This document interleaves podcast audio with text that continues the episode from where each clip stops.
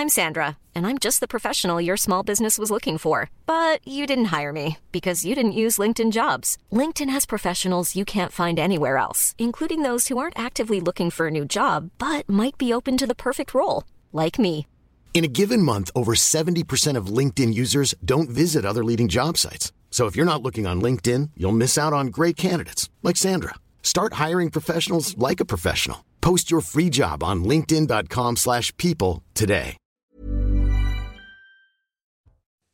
Quasiment 22 heures sur CNews. Quel plaisir de vous retrouver pour Soir Info. À la une ce jeudi, avis de tempête à l'Assemblée nationale. Un député RN est accusé d'avoir tenu des propos racistes dans l'hémicycle après avoir lancé qu'il retourne en Afrique lors d'une question posée par un député LFI. La France insoumise crie au scandale et demande l'exclusion pour euh, plusieurs mois du député. Le Rassemblement national dénonce une manipulation, le mise en cause Martel, qui ne visait pas son homologue, mais bien les bateaux de SOS Méditerranée.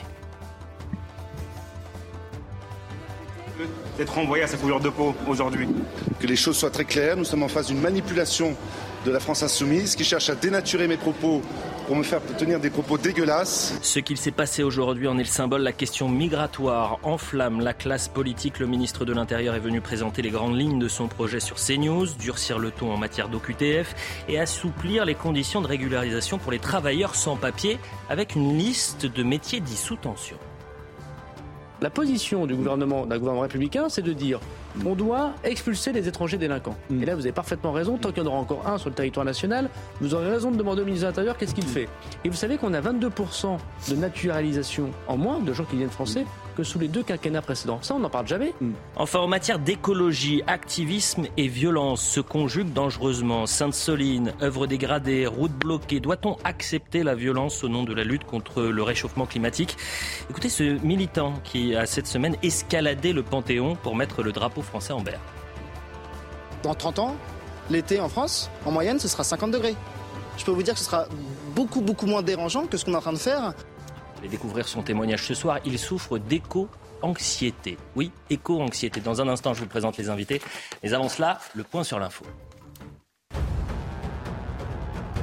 Interpellé par la NUPES sur Sainte-Soline à l'Assemblée nationale, Olivier Véran répond. Le porte-parole du gouvernement défend bec et ongle le projet de méga-bassine. Il dénonce la présence de parlementaires dans la manifestation le week-end dernier, une manifestation où 61 gendarmes et une cinquantaine de manifestants ont été blessés. À l'Assemblée nationale, toujours, un député LFI se met en grève contre l'utilisation abusive du 49.3, exaspéré par, la quatrième utilisation de l'article en moins de deux semaines par Elisabeth Borne. Rodrigo Arenas s'est présenté dans l'hémicycle avec un brassard en grève, un brassard que lui a demandé de retirer Yael Braun-Pivet, la présidente de l'Assemblée nationale.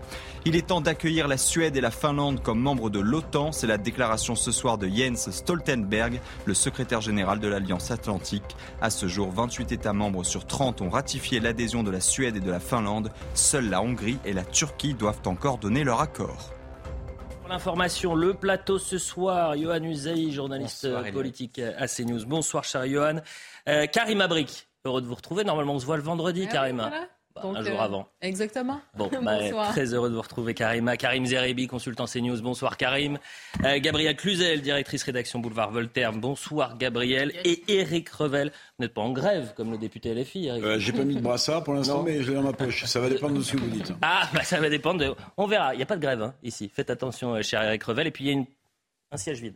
Ouais. Un retardataire. Mais il n'est pas éjectable. Non, il n'est pas éjectable, mais euh, on n'a pas le retard sur ce plateau. On va Oui. voir. Peut-être qu'elle est en Ah. grève. C'est une surprise. On fait euh, un point publicitaire et ensuite on revient dans quelques instants pour commencer le débat.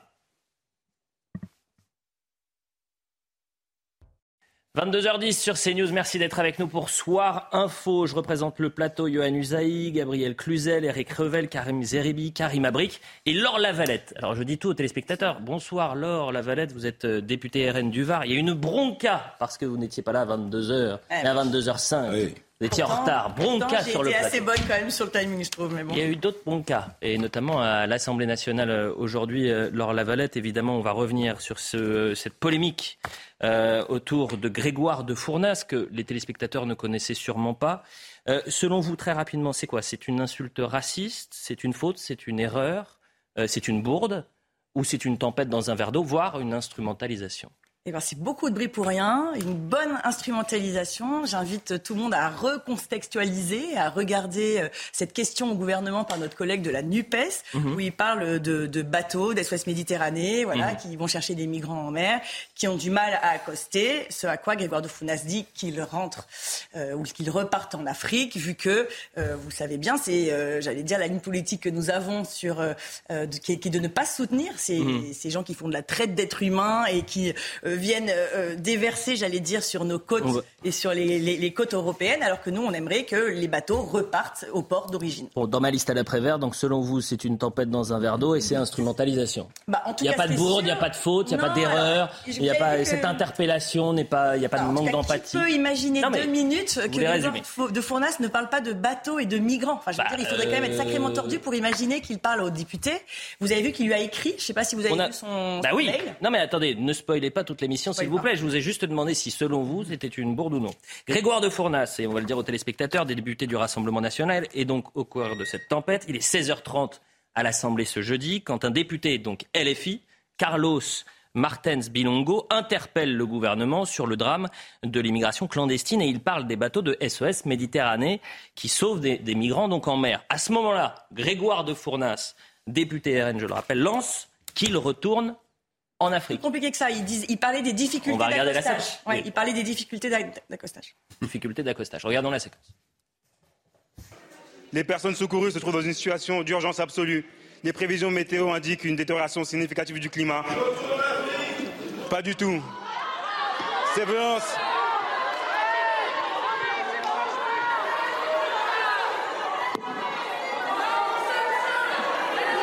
Quel... Mais- Quel est le qui vient de prononcer cette phrase Pardon? Non, mais...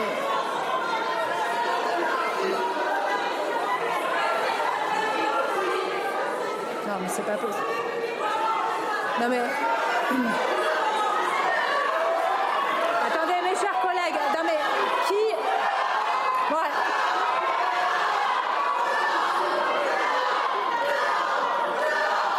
Si- Je fais une suspension de séance de 5 minutes. Est-ce que cette séquence est en train de symboliser ce qu'on vit à l'Assemblée nationale depuis euh, maintenant six mois, c'est-à-dire ces insultes, ce brouhaha, euh, cette présidente qui est complètement perdue, qui ne sait même plus comment faire pour euh, calmer euh, la situation? Éric Revel, qu'est-ce que vous retenez de cette séquence? Bon, avant de, euh, de vous dire ce que je retiens, je vais vous dire ce que je ressens. Ah, Je, je suis hyper en colère quand je vois ce spectacle-là global. Global. C'est-à-dire qu'on a vraiment l'impression, et ça rejoint votre première question, qu'on est devant une espèce de cours de récréation.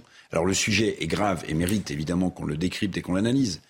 Mais depuis euh, que cette Assemblée nationale est en place, euh, finalement, on a l'impression qu'on ne discute pas trop du fond et les 49 euh, 3 qui passent participent à cette non-discussion.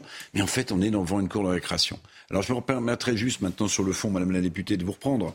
C'est une bourde, c'est une bourde. Et je veux dire, pourquoi c'est une bourde? Alors, c'est une bourde raciste ou pas, mais c'est une bourde pour une raison très simple. C'est une Bourde surtout pour le. Rassemblement national. C'est une bourde pour le Rassemblement national parce que Marine Le Pen s'évertue depuis des mois à normaliser votre parti avec un succès électoral qu'on lui connaît.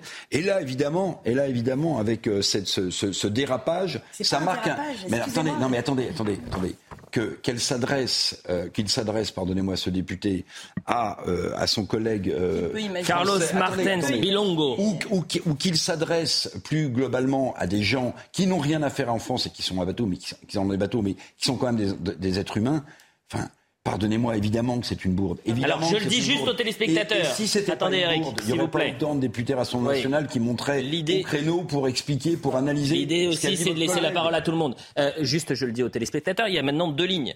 La ligne du Rassemblement national de dire, euh, et même lui, il l'explique, ce député du Rassemblement national, il dit, j'ai dit qu'il retourne en Afrique en parlant des bateaux, on est bien d'accord. Ouais, ça, j'espère que personne autour de cette table ne tombe de, de Attendez, euh, ensuite, il y a la ligne de la. France insoumise et même du- de, de la majorité de dire absolument pas, ce, ce sont des propos racistes. Donc, on, on va voir également ce qu'il a pu dire, ce, ce- ce député du, du Rassemblement national. Il a même envoyé une lettre. Chers collègues, je tiens à m'adresser à vous, puisqu'il a envoyé ce, mail donc à euh, son euh, homologue député de LFI, je tiens à m'adresser à vous. Lorsque j'ai déclaré dans l'hémicycle qu'il retourne en Afrique, j'ai évidemment fait référence aux bateaux et aux migrants que vous évoquiez. En aucun cas mes propos ne vous étaient destinés.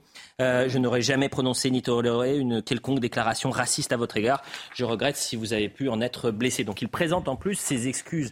Karim Zeribi, quel regard vous portez sur cette séquence? Est-ce que selon vous, c'est un acte raciste, ce sont des propos racistes, ou alors il y a une instrumentalisation il y a une manipulation euh, malhonnête de la part de la France insoumise et de la part de la majorité, puisqu'on entendra dans cette émission la Première ministre. On a, appris que le président de la République euh, était choqué par cette euh, déclaration. J'ai l'impression quand même que ça prend des proportions qui sont très importantes. on n'a pas de certitude sur les propos du député, hein, parce que Certains prétendent qu'ils ont entendu autre chose, ah, lui prétend qu'il a dit autre chose. On, entendu. on peut s'exprimer. Bah, mais vous dites quelque chose qui n'est pas vrai, M. Zeribi, donc je suis obligé de vous le dire. Il a, dit, il a dit qu'il vous, ne vous ne détenez pas la vérité absolue. Non, mais j'étais à 3 mètres de lui, donc je me D'accord, très bien, mais il y en a d'autres qui n'étaient pas là non plus et qui sont beaucoup moins euh, prolixes que vous à le défendre. Donc euh, il faut raison garder. D'ailleurs, il y a une enquête, je vous le rappelle, la présidente de l'Assemblée nationale a dit qu'elle allait investiguer, il y a des sons, il y a des témoignages, il y a des gens qui n'étaient pas loin. Donc attendons d'abord de savoir effectivement quelle est la véracité de ces propos. Mm. J'avais dire, mais même au-delà, euh, c'est Eric Revel qui l'a dit, je, le rejoins assez, euh, qu'il ait dit retourne en Afrique ou qu'il retourne en Afrique, le propos n'est pas moins gravissime. Je trouve que ça n'est pas digne d'un élu de la République. C'est mon point de vue. Mm. Alors après, euh, on veut dire, bah, on, veut, on, veut, faire croire. Il y a des propos racistes, c'est retourne en Afrique en parlant du député, et il y a une idéologie, une idée politique. Il y a un propos qu'il retourne en Afrique en parlant dans le contexte sur un sujet qui est effectivement un sujet euh, de, qui traite d'êtres humains, qui sont mm. sur un bateau, qui fuient la mm. misère, qui fuient la guerre pour certains, et donc euh, qui sont morts en Méditerranée par milliers, centaines de milliers. Donc mm. voilà, c'est pas un propos dans le contexte qui est digne d'un élu de la République, de mon point de vue. Après, on peut penser effectivement qu'il y a des filières, euh, de, qu'il faille euh, mm. euh, renvoyer les gens. Et, ok, il n'y a pas de problème avec ça. Je veux dire, mais même Eric Ciotti a trouvé les propos scandaleux. Eric Ciotti, c'est pas quelqu'un de la Nupes, non, c'est pas quelqu'un d'extrême gauche. Donc, mais, on sait quand même la, la dureté de ses propos sur ces sujets-là. Donc oui, tout le monde est vent debout. je veux dire, tous les groupes politiques, à part le vôtre évidemment, mais comme l'a dit Eric Revel, je veux dire, c'est fort dommage pour vous. Vous, vous, étiez, vous étiez attelé à être euh, tout à fait euh, présentable jusque-là. et là, j'ai envie de dire, chasse naturelle, il revient au galop. Allez, ne parlez pas tous en même temps. Gabriel Cluzel. Non, mais c'est intéressant. Je, suis un peu en cause sur le naturel qui revient au galop. Excusez-moi, mais euh, mon groupe politique, mon groupe politique. Ah, vous n'êtes pas comptable des propos de votre collègue. Vous êtes quand même observateur de la vie politique, et je le sais parce que je vous vois souvent à la télé. Et vous savez bien que sur ce sujet, nous pensons justement qu'SOS Méditerranée est une association euh, qui fait un peu de la traite d'êtres humains, qui est complice des passeurs. On trouve ça proprement indigne, cette façon de faire. Et nous, ce qu'on veut, c'est que ces gens-là, il faut les secourir. Je termine. L'effort que vous devez faire. Mais, mais, pas d'effort. Il pour faut décrypter ce que dit votre collègue avec une phrase qui est très ambiguë, qui est il très confuse. Il faut secourir ces gens en mer et les renvoyer dans leur port d'origine, qui est en Afrique quand ils viennent d'Afrique. Gabriel Cluzel, c'est intéressant. Et Donc, ne pas sur notre côte. C'était une bourde pour euh, euh Éric Revel. C'était euh, une instrumentalisation pour euh, Laure Lavalette. Ce sont des propos indignes pour Karim Zeribi. Pour vous, c'est quoi? Non, mais tout, le monde, je crois, le, voit. C'est une polémique capillotractée euh, par euh, la NUPES et à laquelle fait chorus euh, un certain nombre d'autres personnels politiques pour des raisons diverses. Mais vous savez, c'est Lionel Jospin qui, dans l'émission Réplique sur France Culture en 2007, avait dit à propos de François Mitterrand et, du et de l'antifascisme, il avait dit, mm. mais c'était du théâtre. Mm. Bah, c'est, là, on est aussi dans le, dans le registre de l'antiracisme d'opérette. On a l'impression que cette scène, elle a été vécue 100 fois. Vous savez, c'est, comme la cantatrice chauve au, au théâtre de la Huchette, 20 millième représentation ben là, c'est rigoureusement pareil. Si il a dit qu'il euh, qu'il qu'il retourne chez eux euh, en Afrique, bah écoutez, euh, quand Gérald Darmanin dit qu'il entend faire retourner les migrants et ce, chez eux, ben, il, n'a pas une parole plus dure. Moi, ce qui m'a choqué, je vais vous dire, et ce que j'ai trouvé profondément raciste, c'est ceux qui disent, comme un peu d'ailleurs le fait Karim Zeribi, que c'est équivalent, qu'il ait dit retourne, qu'il l'ait dit au singulier ou au pluriel, ce serait pareil. Donc considérer que finalement euh, les migrants. Pas ce que dit Karim Zeribi, il dit c'est deux propos, ce ce député deux de la République. Non, non, pardon, mais ce député de la République française Hmm. euh, qui, qui, a, qui, pardon, mais a toute légitimité à être là où il est, et des migrants qui eux n'ont pas légitimité à être là, ce serait la même chose. En fait, le statut administratif, il tiendrait à la couleur de peau. Ce serait, c'est, ça, c'est profondément raciste. Allez, on continue le tour de table et après il y a la publicité. On aura toutes les séquences. Vraiment, on va réussir à, à décrypter tout ce qui s'est dit cet après-midi euh, à l'Assemblée nationale. Et après, donc, cette polémique. C'est quoi À, à l'évidence, qu'il parle du député La France Insoumise qui pose la question qu'il parle des migrants, ça n'est évidemment pas la même chose. Ça change tout. J'ai suivi cette séance de questions au gouvernement, j'ai quand même bien réécouté. J'ai le sentiment, c'est- voilà, un sentiment très personnel, hein, mais j'ai le sentiment qu'il parlait effectivement des migrants et que lorsqu'il prononce cette phrase, il ne s'adresse pas aux députés de la France Insoumise. C'est- C'est un sentiment. Néanmoins, euh, je suis assis à aller voir sur le compte Twitter de ce député. Et c'est vrai qu'on trouve quand même des choses qui, qui posent question. Il a eu des tweets par le passé qui sont quand même, qui, qui pour le moins interrogent, des tweets qu'il a en plus supprimés. Je me dis, s'il est vraiment serein avec lui-même, s'il n'a rien à se reprocher, pourquoi est-il allé aujourd'hui Monsieur Usaï, quand même. Oui, Vous mais- avez bien remarqué Non, mais c'est auto-jeté politiques- Pourquoi- Désolée, mais c'est auto-jeté en pâture. tous les groupes politiques, dire à un moment donné. Mais pourquoi a-t-il supprimé ces tweets Bah, J'ai noté Ah. quelques tweets qui, sincèrement, Vous les inter- présenterez après la publicité. inter- interrogent beaucoup. Karima, un, un dernier mot. Non, pour moi, c'est totalement inapproprié c'est auto-jeté en pâture. Je veux dire, c'est à un moment donné, on sait que cette, euh, cette insulte ou enfin cette phrase a une connotation à la base négative. Donc, quand vous la lancez comme ça, sans contexte, effectivement, s'il y a un débat à voir sur les filières de, Mm. de migration et tout ça, ben ils l'auront. Le débat est lancez comme ça, Euh, non, non, c'est totalement passage que vous inapproprié. avez passé, ça aurait été intéressant de remonter un peu plus haut, ça contextualise encore plus et ça parle de Non, mais filière lui, il Mais d'immigration. excusez-moi. Et on a, vous savez qu'on va avoir après la publicité une heure et demie pour en débattre et on va faire, on va pas faire que ça. Ah bon Euh, parce que d'ailleurs, c'est ça qui est, est frappant, c'est qu'on avait toute une un, un plan d'émission euh, de fond et j'ai l'impression que là, on va rester en surface et que malheureusement à l'Assemblée nationale depuis six mois, Laure Lavalette, on reste en surface. C'est un peu de votre faute. avant la pub, c'est épouvantable. Excusez-moi, mais c'est- Allez, la publicité. Non, mais euh, ce, qui me, ce qui me fait rire, en tout cas, ce qui m'interpelle, c'est que je vous ai posé la question en commençant est-ce que c'est une insulte raciste? Est-ce que c'est une faute? Est-ce que c'est une erreur? Est-ce que c'est une bourde? Est-ce que c'est une tempête dans un verre d'eau? Ou est-ce que c'est une instrumentalisation? Six personnes, six avis différents. Donc en fait, c'est un peu tout à la fois, la pub. 22h30 sur CNews, on commence le long débat de Soir Info. Je vous représente les invités dans un instant, mais avant, le point sur l'info. En visite à Bahreïn, le pape appelle à ne pas violer les droits humains. Une déclaration sur fond de critique d'ONG sur la répression politique et les discriminations visant des chiites. Cette visite de quatre jours est la première d'un souverain pontife dans le petit royaume musulman du Golfe.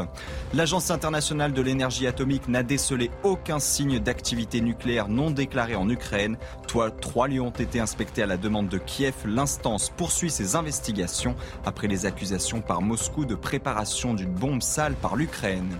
En football, Gérard Piquet annonce sa retraite. À 35 ans, le défenseur du FC Barcelone précise qu'il jouera son dernier match samedi contre Almeria au Camp Nou. En club, Gérard Piquet a remporté 8 titres de champion d'Espagne et 3 Ligues des Champions. Il est également champion du monde et d'Europe avec l'Espagne. Voilà. voilà pour le point sur l'information. On est ce soir avec Laure Lavalette. Euh, vous êtes député du Rassemblement national et député du Var. Euh, vous allez devoir euh, éclaircir un peu ce qu'il s'est passé cet après-midi à l'Assemblée nationale et cette tempête qui euh, dans s'agit. un verre d'eau. Cette tempête Alors, dans un vous dites. Ah, tempête dans un verre d'eau. C'est vrai que c'est, en tous les cas, ça commence à être une affaire sérieuse. Même ça, Euh, le chef de l'État a, via son Plus que entourage, ça, réagi. Il n'y a plus que ça, ça fait six mois Ah, qu'il ne tient plus le pays, Bon. il ne se passe plus rien. En tous les a cas, permettez-moi de représenter les invités. Gabriel Cluzel, Eric Revel, Karim Zeribi, Karim Abrik et Johan Usaï. Je le disais donc, on va revenir sur cette séquence où la présidente de l'Assemblée nationale a dû mettre fin à la séance des questions du gouvernement dans cet après-midi. Pourquoi? Parce qu'il y a à un moment donné un député euh, donc LFI qui prend la parole, qui s'appelle euh, Carlos Martens Pilongo et euh, qui parle de cette situation dramatique euh, des euh, immigrés. qui traversent illégalement la Méditerranée sur des bateaux. Et donc il y a SOS Méditerranée qui euh, navigue dans la mer Méditerranée pour essayer eh bien, de sauver ces, ces personnes qui sont en péril. Et il est interpellé au moment de cette séquence par un député du Rassemblement national. Et là, il y a deux, deux versions. L'opposition à la fille et la majorité disent il a dit retourne en Afrique. Et lui, il explique, il plaide, non, j'ai dit qu'il retourne en Afrique en parlant des bateaux. Donc voilà pour la séquence. Je veux qu'on écoute Carlos Martins Bilongo et ensuite on en écoutera Grégoire de Fourdas. Aujourd'hui, on m'a renvoyé à ma couleur de peau. Je suis né en France, je suis député français et je ne pensais pas aujourd'hui qu'à l'Assemblée nationale, j'allais me faire insulter. On m'a insulté moi et toutes les personnes qui sont en France et qui ont cette couleur de peau. Et c'est tellement triste d'arriver à, être en, novembre. Depuis quatre mois, nous siégeons ici et on voit la vraie face du Rassemblement national. C'est honteux, c'est complètement honteux d'être renvoyé à sa couleur de peau aujourd'hui. Jamais de ma vie. J'ai été enseignant dans ma vie. J'ai eu tous les métiers du monde. Aujourd'hui, je suis député de la nation et me faire insulter, c'est totalement honteux. Et de voir que le président du groupe du Rassemblement national ne demande pas à la personne qui a proféré cette insulte de quitter l'hémicycle, c'est honteux. Je remercie tous les députés qui ont fait bloc avec moi. Et encore une fois, c'est un message qu'on envoie à la nation. Il y a beaucoup de personnes qui ont ma couleur de peau, ou qui sont basanées, qui ont des teints qui ne sont pas, qui correspondent pas à d'autres personnes, et à chaque fois on leur renvoie leur couleur de peau, on les renvoie à repartir en Afrique. Ma question est portée sur des personnes qui sont en mer et qui veulent être escapées. Il y a des personnes, des femmes enceintes, des enfants qui sont en, mer aujourd'hui. Ma question est porte sur SOS Méditerranée. Et j'ai pas pu aborder ma question. Ça me désole encore une fois. Très en colère, donc Carlos euh, Martins Bilongo. On va écouter à présent Grégoire de, Fournas, le député du Rassemblement national. Bien, d'abord, je voudrais préciser une chose. Quand j'ai dit qu'il retourne en Afrique, je ne parlais pas du député qui est en train de poser la question, je parlais du bateau passeur de migrants. Voilà, que les choses soient très claires. Nous sommes en face d'une manipulation de la France insoumise qui cherche à dénaturer mes propos pour me faire tenir des propos dégueulasses vis-à-vis d'un collègue député, député français de la nation, qui a la même légitimité que moi à siéger dans ces bancs. La manipulation de la France insoumise, qui cherche en toute circonstance à faire des incidents de débat en dénaturant les propos de ses adversaires pour ne pas parler du fond, en fait, parce que le fond, c'est celui de la politique migratoire que nous avons euh, dans notre pays, euh, que nous contestons et sur lequel on peut avoir un débat. Et le fait qu'on dise que les, bateaux de, migrants n'aient pas à traverser l'Atlantique, mais à, raccompagner en Afrique euh, les migrants qui peuvent être secourus sur la Méditerranée, c'est totalement assumé. Il n'y a rien de nouveau et il n'y a rien d'extraordinaire à, dire ça. J'espère quand même que la, la raison reviendra, qu'on reprendra un peu son calme et qu'on reviendra sur le fond de mes propos qui sont encore une fois euh, parfaitement légitimes dans le débat politique que nous avons aujourd'hui. On a donc un député qui précise les propos, parce qu'on est bien d'accord, il y a eu un doute, puisque c'était compliqué d'entendre, etc. Il précise ce qu'il a dit. Euh, il présente ses excuses par mail en disant si euh, je vous ai heurté, en parlant de son monologue, son homologue, je, je, le regrette, et donc il présente ses excuses. Et pour autant, vous avez cette machine qui est en train de, monter, euh, cette tension qui est en train d'être créée autour de cette euh, affaire, est-ce que vous trouvez que c'est de la récupération ben, Est-ce que c'est de l'instrumentalisation Ça va être notre première question. Je, je, réaffirme ce que je dis tout à l'heure, c'est une bourde politique pour le Rassemblement national. C'est une bourde... Attendez Mais la bourde politique n'empêche pas qu'il y ait une récupération politique. Alors, je ne mets pas en doute la sincérité euh, de, ce député. Je dis simplement... Bah, le, député qui a été insulté. Ah non, de LFI. Ok, Carlos Martins Bilongo. voilà, je ne mets pas en doute sa sincérité, mais évidemment qu'il y a une récupération politique de LFI, qui a depuis des semaines terriblement pas de prise sur les choses. Donc la bourde, elle est politique pour le RN. La récupération, c'est pour ça que j'ai commencé à vous dire, Elliot, tout à l'heure, que j'en avais marre de cette Assemblée nationale, qui est une cour de récréation, qui fait quand même honte à la République, où on a le sentiment que les gens ne sont là que pour s'invectiver ou que pour prendre un 49-3 dans la mmh. figure. C'est ça. Ben, c'est peut-être un peu court, mais, mais j'ai pas dit que vous ne bossiez pas. C'est mais attendez, attendez, c'est l'image que les Français ont de cette Assemblée nationale. Je vous assure, vous allez sans doute dans votre circonscription de temps en temps. Souvent. Bien. Eh bien, ils doivent vous le dire. Ils doivent vous dire, mais, mais à quoi bah, Ils trouvent surtout qu'il y a une brutalité euh, du gouvernement avec les 49.3. Voilà, voilà, donc cette espèce de cours de récréation, cette espèce de petite musique, si vous voulez, navrante, au moment où la société française est fracturée, au moment où on a des tas de difficultés dans ce pays, Pardonnez-moi, je trouve, sans faire de politique, que c'est pas à la hauteur des enjeux. Laissez un peu euh, la parole à tout le monde. Est-ce que c'est de la récupération, oui ou non? Qui pense que c'est pas de la récupération et que euh, cet homme, euh, finalement, ce député du Rassemblement national, est allé trop loin et qu'il mérite des sanctions, des sanctions qui soient exemplaires Karim Zeribi, par exemple. Mais il faut savoir qui parle. et, et c'est aussi à ce titre qu'on peut accorder du crédit aux uns et aux autres. En 2014, ce député avait apporté son soutien et s'est indigné de la condamnation d'Anne-Sophie Leclerc, candidate aux élections municipales euh, RN, qui avait comparé la ministre de la Justice, Christian Taubira, à un singe. Alors, quand vous apportez votre soutien à quelqu'un qui a comparé Christian Taubira à un singe, on connaît la couleur de peau de Christian Taubira. On sait les attaques indignes dont elle a été euh, victime. Quand vous apportez votre soutien à quelqu'un qui la compare à un singe, c'est que quelque part dans votre idéologie, il y a quelque chose qui ne va pas. Si vous n'êtes pas en accord totalement avec les valeurs de la République. Quand vous avez quelques tweets derrière, effectivement, sur son compte, qui sont douteux, et quand vous récidivez à l'Assemblée nationale avec une parole qui est confuse, on ne peut pas dire à un moment donné euh, qu'on peut vous accorder un blanc-seing. Pour vous, il y a des faisceaux d'indices qui euh, légitimeraient cette thèse du racisme. Excusez-moi, je ne non, mais soyons clairs. Mais, je ne reprends moi, ce qui m'intéresse, Karim, c'est ce que vous dites de ce député il y a quelques années qui sont quand même assez gravissimes et qui peuvent être corrélés à un propos qui est indigne et qui a été tenu aujourd'hui. Ce qui me plaît, c'est votre, pardonnez-moi, Karim, ce qui me plaît, c'est votre mesure, c'est-à-dire que vous dites les propos sont confus pour euh, la, la, France insoumise, pour euh, Elisabeth Borne, qu'on va entendre dans un instant, euh, pour le président de la République, qui n'était même pas à l'Assemblée. Il n'y a pas de confusion. Non, moi j'ai dit sûr. Moi j'ai dit sûr. Il est présumé coupable. D'accord. Non, non, non, non. Évidemment. Ne caricaturez pas ce que j'ai dit. Qu'il s'est adressé, qu'il se soit adressé aux députés ou qu'il se soit adressé au pluriel à ces gens qui étaient sur le bateau, c'est indigne. Moi je le dis. Mais c'est votre idée, bien évidemment. Il n'alimente pas le débat, notre parlementaire. Pas tous en même temps, mais c'est deux choses complètement différentes. Vous savez pourquoi C'est scandaleux de la même manière. Et c'est deux choses différentes, Laissez-moi vous dire pourquoi c'est deux choses différentes. Ça n'est pas moins grave. Vous avez. bien nous le faire Ça change tout. C'est-à-dire que vous avez une. C'est pas du tout. Attendez. Mais excusez-moi, mais qu'est-ce que c'est une idée qu'il retourne en Afrique? C'est une idée, ça Qu'il retourne en Afrique? Arrêtez Mais c'est pas une idée, ça. C'est pas un propos politique. C'est pas un propos d'un parlementaire. Enfin.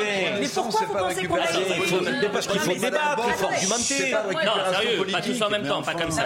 On parle d'enfants, de femmes, d'hommes qui meurent en Méditerranée. S'il vous plaît, Karim, en revanche. Vous traitez ça d'un revers de main, ce sont des êtres humains. Ce qui est intéressant, s'il vous plaît, alors, la valette, deux choses qui sont importantes. C'est deux choses, c'est quand même deux choses complètement différentes. S'il dit retourne en Afrique en parlant du député, on est sur une. Attendez, s'il vous plaît, on est sur une insulte raciste. Donc c'est quasiment euh, du pénal, même si vous pouvez dire tout et n'importe quoi, si j'ai bien compris, à l'Assemblée nationale. Bah, en tous les cas, il y a une. il n'a pas dit ça. Je veux dire, il y a un moment, il faut arrêter ce postulat. C'est deux choses différentes. Je suis là pour vous dire ce qu'il n'a pas dit. Il parlait des bateaux. Il l'a dit. Donc, donc, il déshumanise les gens qui sont sur les bateaux et qui meurent. Mais c'est pas grave. Allons-y. Est-ce qu'on peut dire à M. Zeribi que tout le monde n'est pas obligé d'avoir la même idée que lui sur l'immigration que la France choisit Et non, les gens qui ont voté pour nous ne veulent pas que les bateaux des SOS Méditerranée et leurs 600 ou 1000 migrants accostent sur notre sol. Que vous le dire déjà. Non. Allez, on a arrêté. Vous êtes de mauvaise foi, Madame la députée. Pas, du tout. On a une vision, on a, on a une vision sur l'immigration qui est très différente, mais ça, je le savais déjà depuis longtemps. On voit comme quoi cette phrase est connotée d'une façon ou d'une autre. Personne n'écoute personne. Allez. Non, de, de ce point de vue-là, je suis pas tout à fait d'accord avec Karim, parce qu'effectivement, s'il parle des migrants, et moi j'ai bien l'impression qu'il parle des migrants, effectivement, à ce moment-là, il émet une opinion politique. Qu'il manque d'humanité, mhm. ça vous avez le droit de le penser, mais ça reste une opinion politique s'il parle des migrants, et je crois qu'il parle des migrants. Néanmoins, là où je, vous rejoins, néanmoins, là, où je vous rejoins, et je m'adresse à vous, peut-être Laure Lavalette, je me dis, est-ce que vous avez bien fait d'investir ce candidat au législatif? Parce qu'encore une fois, quand c'est un nouveau candidat. Hein. Oui, mais encore... c'est son premier mandat, c'est ça Son premier mandat. Encore une fois, quand on regarde son compte Twitter, euh, à mon avis, si on, si on, passait au crible tous les comptes Twitter des 577 députés, j'ai moins entendu M. Zeribi quand M. Pradier parlait de la variole du, du, singe avec une connotation tout à fait homophobe. J'ai pas souvenir que vous soyez monté au créneau. Je pense pas que vous soyez monté au créneau. Et sur le salut nazi, j'ai pas souvenir que vous soyez aussi monté au créneau. Pardon, mais est-ce que vous avez bien fait d'investir un candidat qui effectivement soutient le fait qu'on compare Christiane Taubira à un singe? Quand on regarde son compte Twitter, objectivement, on sent bien qu'il a quand même une obsession pour les Noirs il, ouais, une obsession mais, non, non, non, attendez. Deux tweets, non, non, et, vous, connaissez Twitter. Pardon. Twitter, c'est 140 caractères. Il faut faire du buzz. Pas du tout. C'est un peu caricatural. Allez voir son compte Twitter. Je vous dis que certains de ces tweets mettent pour le moins mal à l'aise et interrogent. Voilà. Je me dis, est-ce que vous avez bien fait de l'investir? C'est ça. Parce qu'il aurait tenu un Gabriel, s'il vous plaît. Gabriel Ça y est. Alors la grosse caisse médiatique est lancée. Maintenant, on va aller voir si la grande grand-mère de sa boulangère a pas voté Non, pour maréchal Pétain. Non, mais tout ça, devient, ça devient ridicule. Et puis, et ce qui me, ce qui me fait très peur, c'est les, la confusion profonde de Karim Zeribi, pour lequel euh, euh, qu'il ait dit se soit adressé lui-même aux députés ou Ah non, euh, ça, au- bateau, euh, finalement, c'est bonnet blanc et blanc bonnet. Bah, écoutez, ça a quelque chose de, de profondément ennuyeux. Le, le- le simple fait que, que euh, le- le- le- l'exécutif ait si vite réagi euh, est profondément choquant et montre que c'est une récupération. Pour l'affaire Lola, Darmanin et Macron ont mis trois jours à répondre. Là, ils n'ont même pas entendu le verbatim, ils savent même pas ce qui s'est dit, et tout de suite, ils ont exprimé leur émotion. Mais j'ai, franchement, j'ai honte pour ce pays. Il y a de quoi avoir honte pour ce pays, très honnêtement. Donc, ce qu'il a dit, et alors c'est, là que je ne comprends pas très bien vos, vos propos, Johan, parce que je les trouve un petit peu incohérents, pardonnez-moi. C'est qu'en même temps, vous dites, je crois qu'il a parlé euh, des, des, des bateaux. euh, de migrants et, et en même temps vous remettez donc et, et cette position-là vous conviendrez qu'elle est partagée je pense par l'immense majorité de l'électorat du Rassemblement national et en même temps vous dites alors la Valette est-ce que vous n'êtes pas trompé en Parce l'investissant donné- donc c'est profondément incohérent Non, non, parce que par ailleurs, il a tenu d'autres propos. Pardon, soutenir quelqu'un qui compare Christiane Taubira Ouais, à un ouais, oui, non, ça me d'accord, choque profondément. mais avançons. Vous avez Louis l'air de Marguerite. minimiser ça, pardon. deux secondes. Vous avez l'air de le minimiser, pardon. Eric, un instant. Louis Marguerite est avec nous en, direct. Euh, il est député Renaissance de Saône-et-Loire. Bonsoir Louis euh, Marguerite.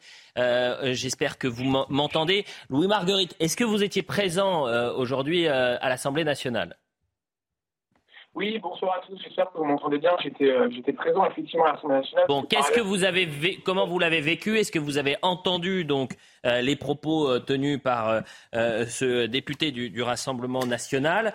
Euh, Donc, euh, au moment euh, de, de cet échange, 16h30, je le disais, à savoir Grégoire de Fournas. Est-ce que vous l'avez entendu dire qu'il retourne en Afrique ou retourne en Afrique?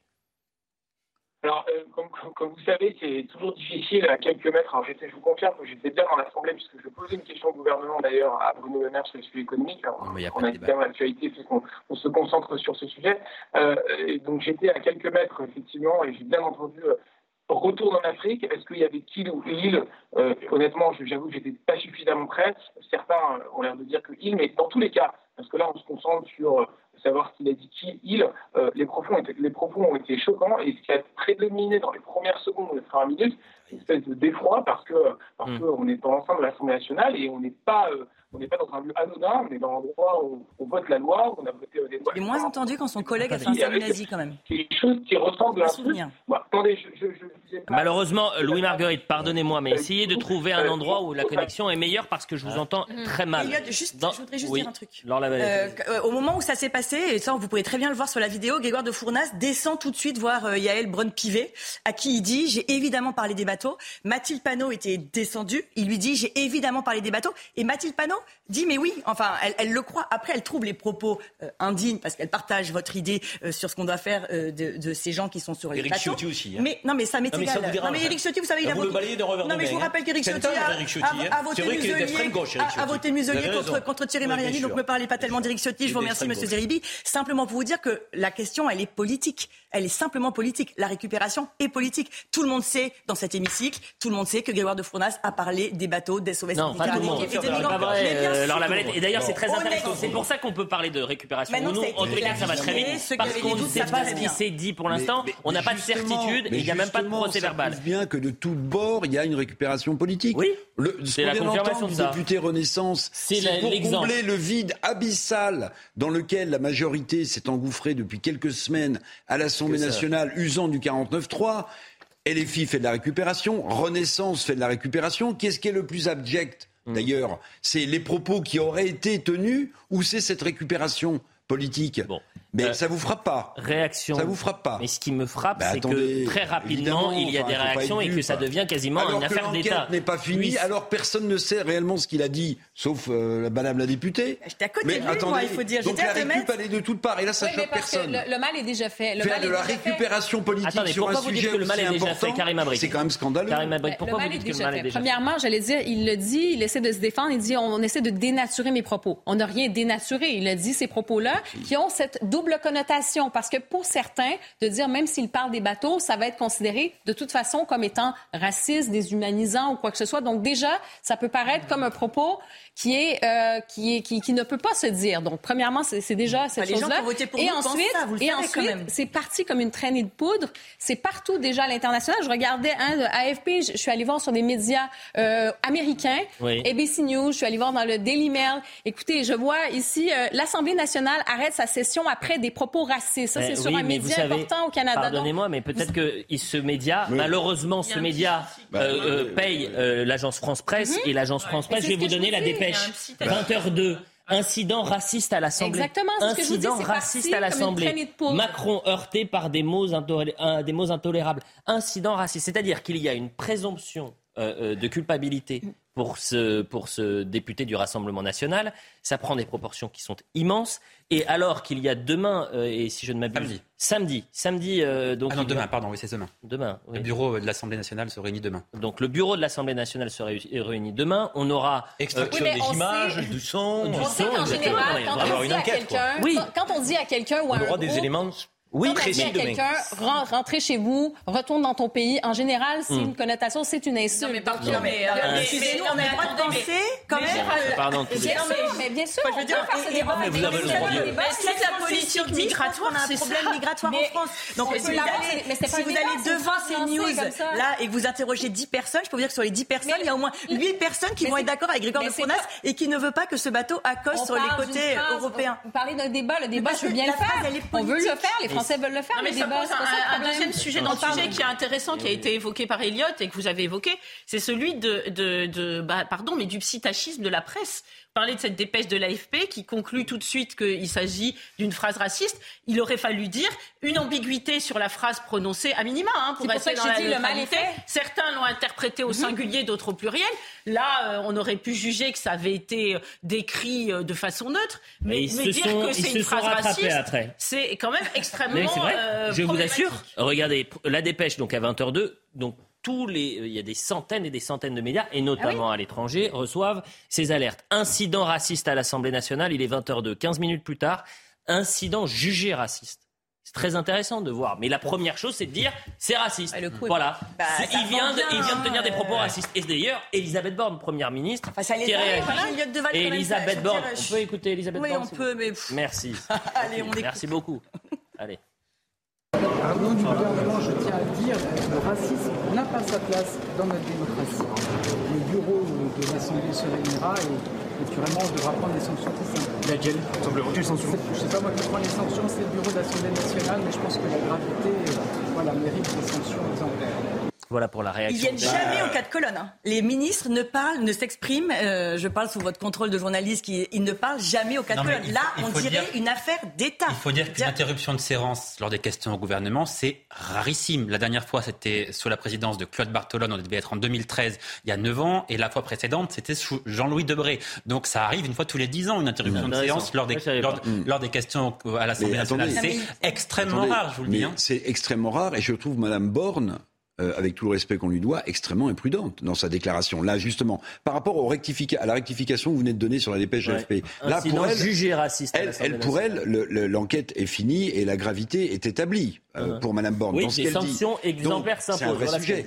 En réalité, qu'est-ce qu'il y a derrière Si on peut faire un petit peu de décryptage, un peu de fond, c'est que la question de la dissolution de l'Assemblée nationale, elle est quand même pendante. Et quand vous regardez les sondages qui circulent sous le manteau. Vous savez ce qu'il se dit? Non. Il se dit que ceux qui perdraient le plus, ce sont les républicains en premier, LFI en deuxième, et ceux qui profiteraient d'une ah, solution, c'est le Rassemblement national.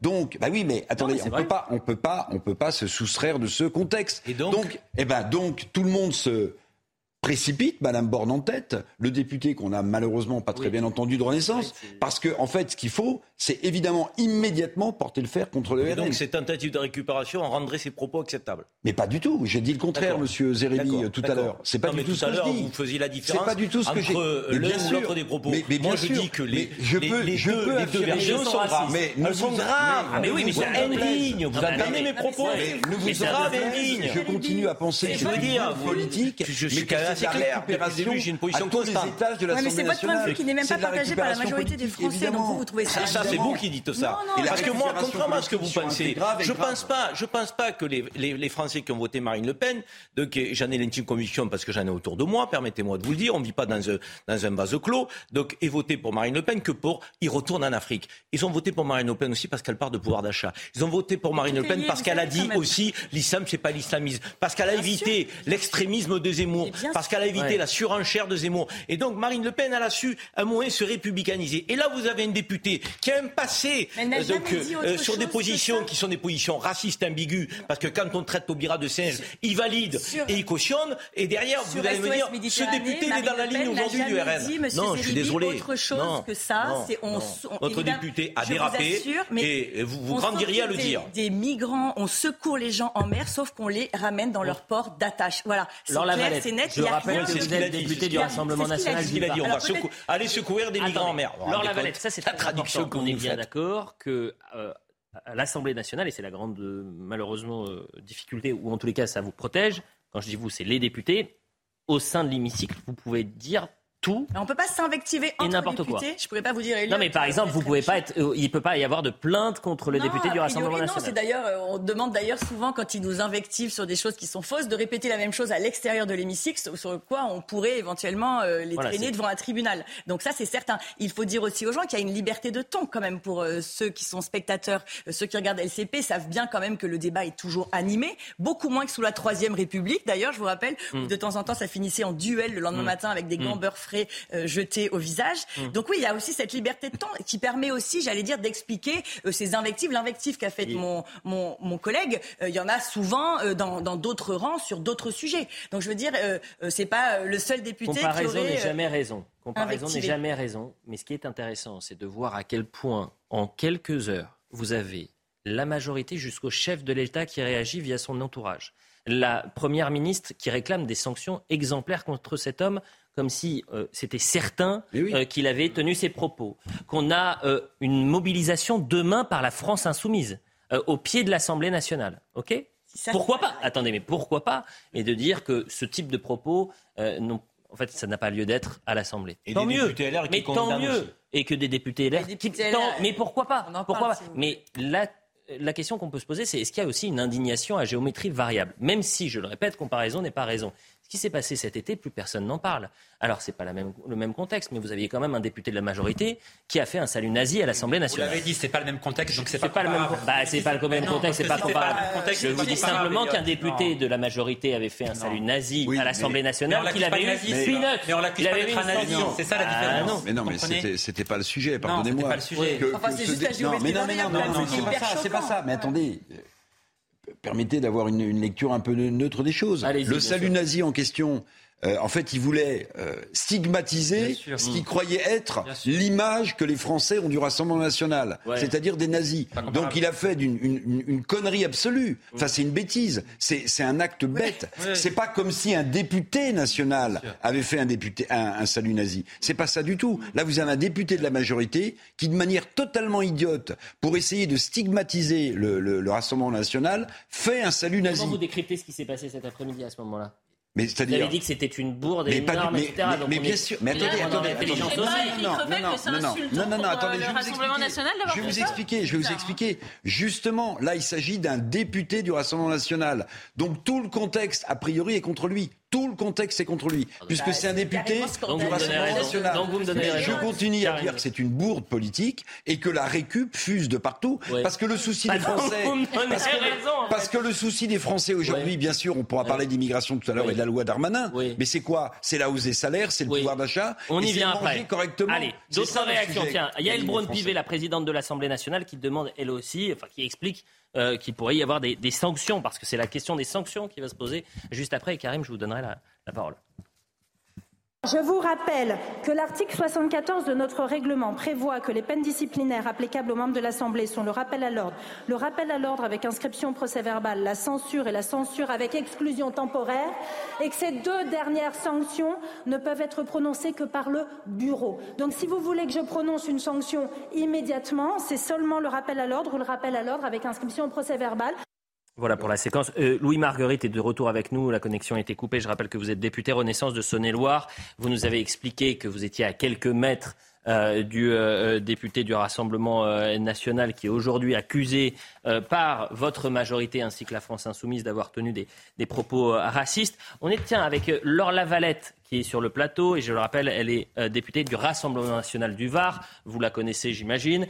Qu'est-ce que vous avez envie de lui dire là aujourd'hui à Laure Lavalette et au Rassemblement national?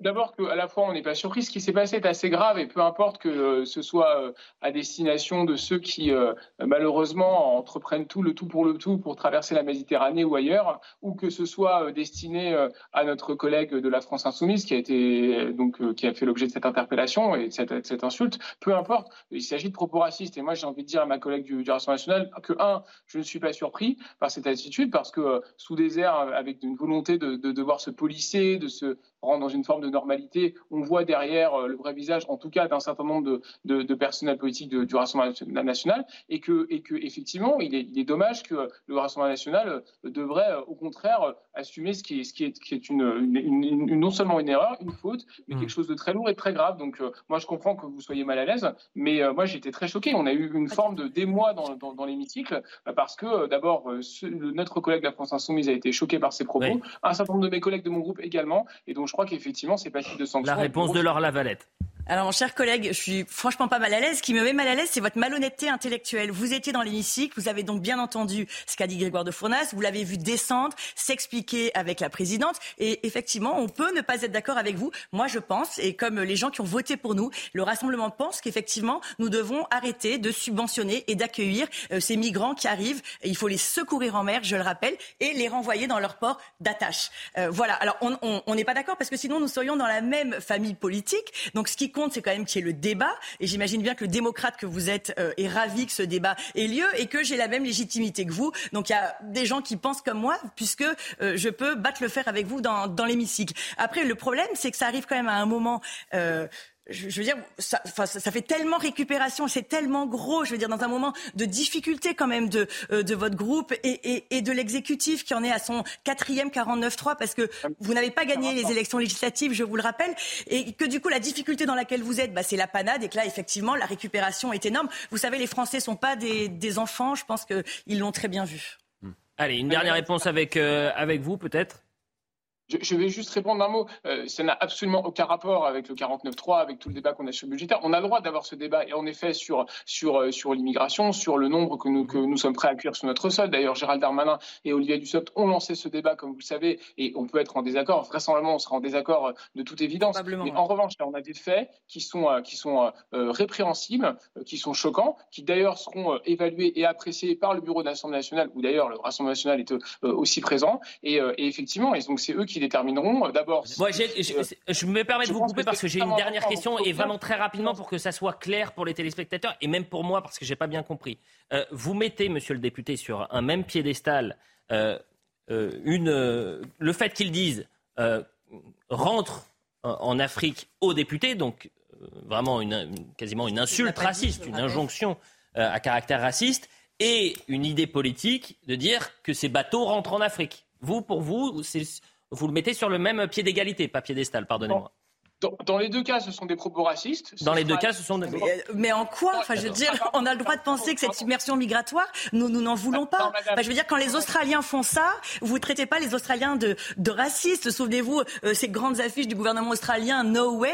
Vous savez qu'en Australie, quelqu'un qui essaye de rentrer par la mer est sûr de ne jamais avoir la nationalité australienne. Donc d'un côté, ça vous choque pas, mais quand c'est nous qui le disons, ça, ça vous choque. Merci, J'ai hâte qu'on ait, le, débat, mon cher collègue. Le débuté, effectivement, j'imagine qu'il y aura des, des, un débat euh, un peu plus tard. Yohann moi je veux revenir sur les sanctions. Comment mm. ça va se passer demain? Qu'est-ce qu'il risque Combien de temps ça va durer Quand est-ce qu'on va... Voilà, toutes ces questions autour des sanctions. Écoutez, le bureau de l'Assemblée se réunit demain à 14h30. Donc le bureau de l'Assemblée, j'ai pas le chiffre exact, mais de mémoire, ça doit être une, vingtaine de députés ou quelque chose comme ça, mm. qui vont donc décider de la sanction. Pour cela, ils vont se baser notamment sur le euh, procès verbal de la séance qui retranscrit euh, euh, ce qui se dit dans l'hémicycle sur tous les bancs lors de cette séance de questions au gouvernement. Donc au moins demain, nous saurons ce qu'il y a écrit sur ce procès verbal et nous connaîtrons écouterons la phrase prononcée par euh, ce député telle que l'ont entendu les huissiers. Voilà, donc au moins demain à 14h30, nous serons fixés. On saura. On saura, voilà, officiellement, nous saurons ce que dit l'Assemblée nationale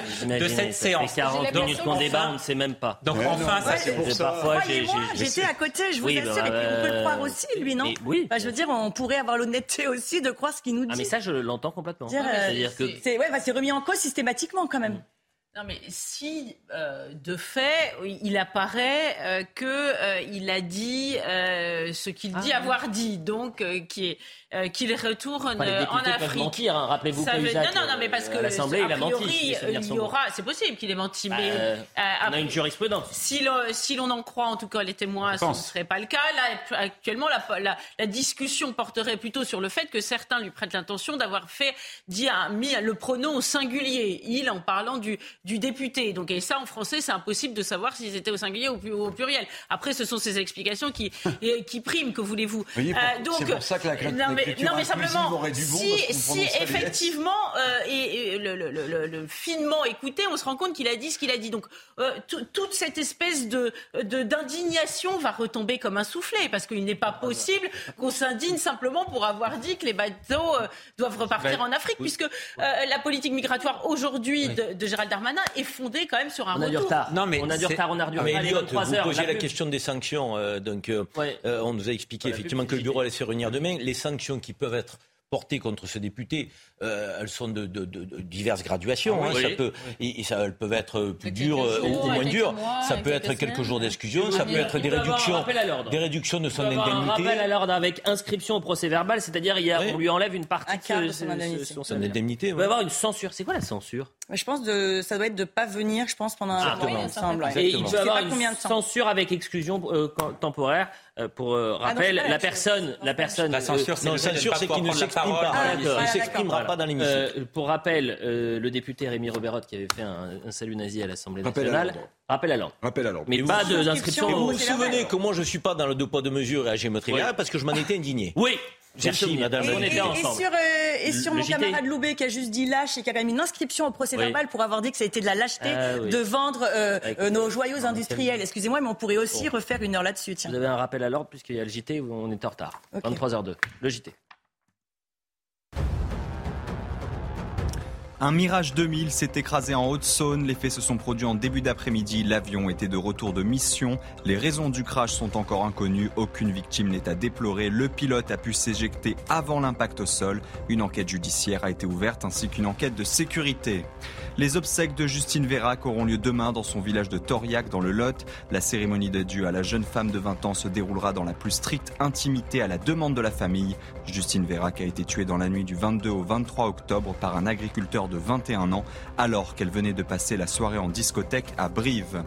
Brigitte Giraud remporte le prix Goncourt pour son roman Vivre vite. Dans cette œuvre, elle tente de donner un sens à la mort accidentelle de Claude, le père de son fils en 1999. Brigitte Giraud est la 13e femme à remporter la prestigieuse récompense. Le prix Renaudot a lui été attribué à Simon Liberati pour son livre Performance.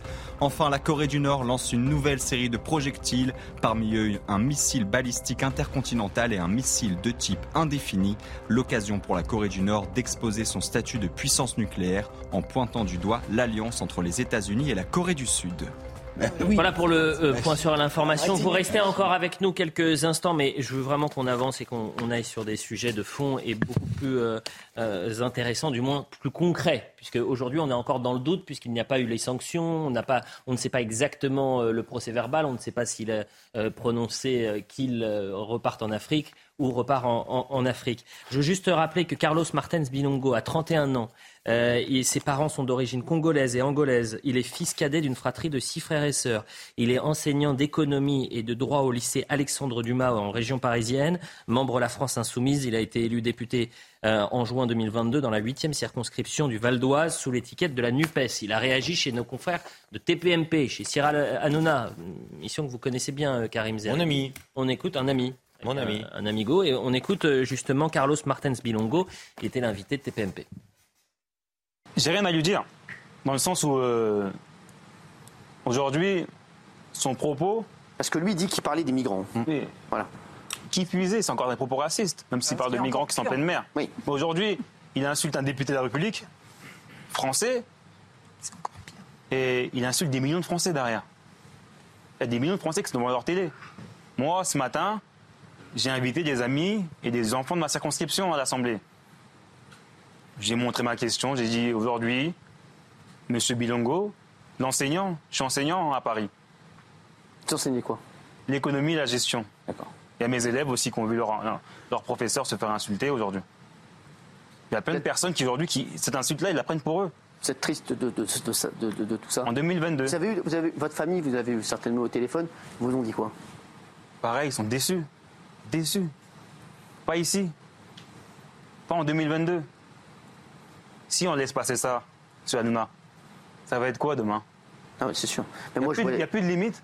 Vous avez pu voir qu'à côté du député, il y avait Mathilde Panot et David Guiraud qui sont venus soutenir évidemment euh, leurs leur collègues. Euh, je rappelle qu'à 13h demain, à côté de l'Assemblée nationale, et, la France insoumise appelle à un rassemblement. Euh, et l'opposition réclame une exclusion du député pendant plusieurs mois. Et, et j'ai cru comprendre que le, les élus députés Renaissance ne retourneront pas à l'Assemblée tant qu'il n'y aura pas de sanctions pour euh, le député C'est demain donc. Euh, c'est demain que ça se joue. Est-ce que vous trouvez qu'un rassemblement c'est trop Est-ce qu'on en a fait trop Est-ce qu'on en fait trop mais, Oui, attendez, un, rassemblement. Bon, je sais pas. L'Assemblée nationale, le bureau va faire son travail. On n'est pas obligé d'organiser un rassemblement. Il y a un peu de récupération, sincèrement, là-dedans. On va pas, on va pas se mentir. Il y a un peu de récupération de la part de la France insoumise, de la part. Ça, c'est une évidence. Voilà, effectivement. Laissons l'Assemblée nationale dire ce qu'il a précisément dit. Laissons l'Assemblée nationale éventuellement prendre une sanction. Hmm. Voilà, mais euh, partir dans des manifestations, etc. Je pense qu'il faut raison garder, quand même, se calmer un peu et puis voir comment les choses vont se dérouler dans les prochains jours. Bon. Mais on l'a dit quand même dans l'extrait, hein, il a dit que peu importe euh, ça s'adresse à lui ou euh, oui, oui, non, mais néanmoins, s'il parlait vraiment des migrants, là, effectivement, pardon, mais c'est là, on est dans l'opinion politique. Ça peut choquer. On peut se dire, mais il manque d'humanité. C'est indigne. Mais, mais, mais, ce qu'il dit vis-à-vis des migrants, cet homme n'est pas humain. Vraiment, il n'a aucune émotion. On peut se dire ça. Je comprends que ça puisse choquer, mm. mais ça reste une opinion politique et on peut pas condamner un député pour ça si c'est vraiment ce qu'il dit. Bon. On peut pas. Il n'y a pas une once de racisme simplement parce que vous n'avez pas envie de cautionner une politique migratoire. Ces gens, je le rappelle, viennent sur notre sol sans y être conviés. Euh, c'est une immigration illégale. Excusez-moi, mais il faut quand même remettre un peu les choses dans leur contexte. On a le droit de s'opposer à l'immigration illégale sans avoir une once de racisme. Ça n'a rien à voir. Dernière. Non, mais on peut être en désaccord avec votre manière de vous exprimer et être contre l'immigration illégale aussi. Eh sortez des caricatures. Sortez des caricatures. Sortez des caricatures. La sémantique, notre belle langue française, elle possède effectivement des mots pour qu'on donne du sens à une pensée. Eh ben, Donc on peut dire effectivement on est contre l'immigration illégale, mais on n'est pas contre l'expression déshumanisante qui est la vôtre. ça n'a rien à voir. Ce qui est très frappant, c'est que de fait, il y a un glissement de communication de la France insoumise euh, qui donc aujourd'hui convient que même s'il a dit euh, autre chose et qu'il a parlé des migrants, eh bien ça revient au même. Donc ça prouve bien que euh, il y a un peu un, on ils rament un peu parce que leur, leur, déclaration initiale était était un peu différente. Mais franchement, faire une manif, on va peut-être aussi le, les carteler en place de grève. Non, mais là, ça devient complètement délirant. Il y a un moment où il faut. Il est quasiment 23h10. Ah oui, déjà. On va Moi, remercier. de Fournas, juste, qui me dit quand même qu'il a effacé aucun tweet. Et sur euh, Taubira, je crois que c'est pas exactement ça. Il dit c'est une condamnation pareille que Taubira compte faire reculer le racisme. Mais de toute façon, il, s'exprimera demain. Il sera demain sur le plateau de l'heure des pros. Il sera avec Pascal Pro demain à 9h. Je le dis aux téléspectateurs. Il aura donc la possibilité de s'exprimer. Peut-être qu'il va euh, aussi s'excuser. Il va peut-être dire euh, que ça soit euh, contre le député ou que ça soit une idée politique. Il y a peut-être des manières de le dire, si c'est une idée politique, un peu plus intelligente, un peu plus claire, un peu plus souple, un peu plus noble, surtout dans un hémicycle. Voilà, peut-être qu'il va dire ça, je ne sais pas. Parler de l'hémicycle et de. Je sais, je ne sais pas. Euh, de l'hémicycle, venez, je vous invite avec plaisir. Elliot Deval, vous allez voir que c'est punchy euh, et qu'effectivement. Vous j'y suis jamais allé Non, pas depuis qu'on est député. Ah bah écoutez, pardonnez-moi de travailler euh, sur les plateaux. Merci Laure Lavalette, je rappelle que vous êtes député RN du Var. On va parler d'immigration également parce qu'en fait c'est ça la clé. Euh, c'est-à-dire que là, on a vraiment, on est resté en surface et peut-être un peu trop longtemps. Et, je présente mes excuses aux, téléspectateurs. N'hésitez pas à passer devant la caméra lors la balette.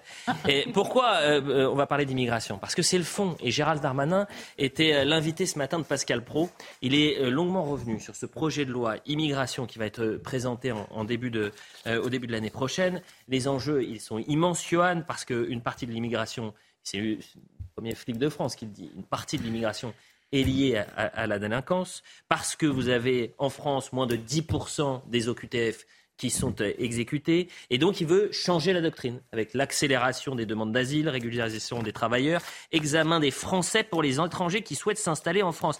Euh, peut-être que l'une des informations qu'il nous donne ce matin, qui est la plus euh, intéressante et qui nécessite le débat, c'est sur la régularisation des travailleurs sans papier sur des métiers qu'il considère être en tension. On, on, manque de bras, donc on va régulariser euh, les personnes qui sont sans papier et étrangères. Regardez, c'est Gérald Darmanin ce matin avec Pascal Pro.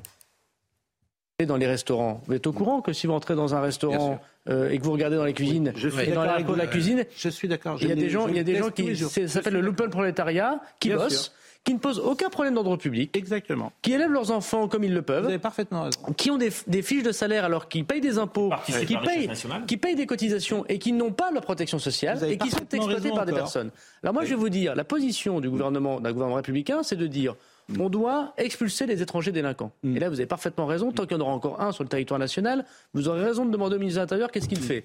On doit expulser l'étranger délinquant. Mais on doit aussi mm. accepter que des gens qui travaillent sur notre sol depuis de nombreuses années, qui sont parfois embauchés par des patrons voyous, parce qu'ils ont embauché des sans-papiers sans jamais le dire, qui payent des cotisations, qui payent de, l'impôt sans jamais toucher la protection sociale et qui ne posent aucun problème à la République, moi je suis, je suis. Alors j'entends ce que vous dites, mais moi, je vais vous répondre à long peut-être une traduction politique. Comment il compte faire ça aujourd'hui, Gérald Darmanin, sur cette régularisation des sans-papiers qui travaillent sur notre territoire et donc de faciliter euh, l'emploi euh, de, salariés, en tous les cas de, bras, euh, et pas forcément des personnes qui étaient régularisées? Ça, je ne sais pas. Il faudra voir attendez, la mise en œuvre de ce projet de loi et voir ce que sera vraiment le texte voté. Parce que là, on parle de quelque chose qui ne figurera peut-être pas dans le texte qui sera voté. Parce que là, le texte, il est présenté aujourd'hui par le gouvernement, mais ce texte, il va être réécrit très largement par la droite. C'est la droite qui va amender considérablement ce texte. D'abord, je vous rappelle que l'examen du texte commence mm. non pas à l'Assemblée,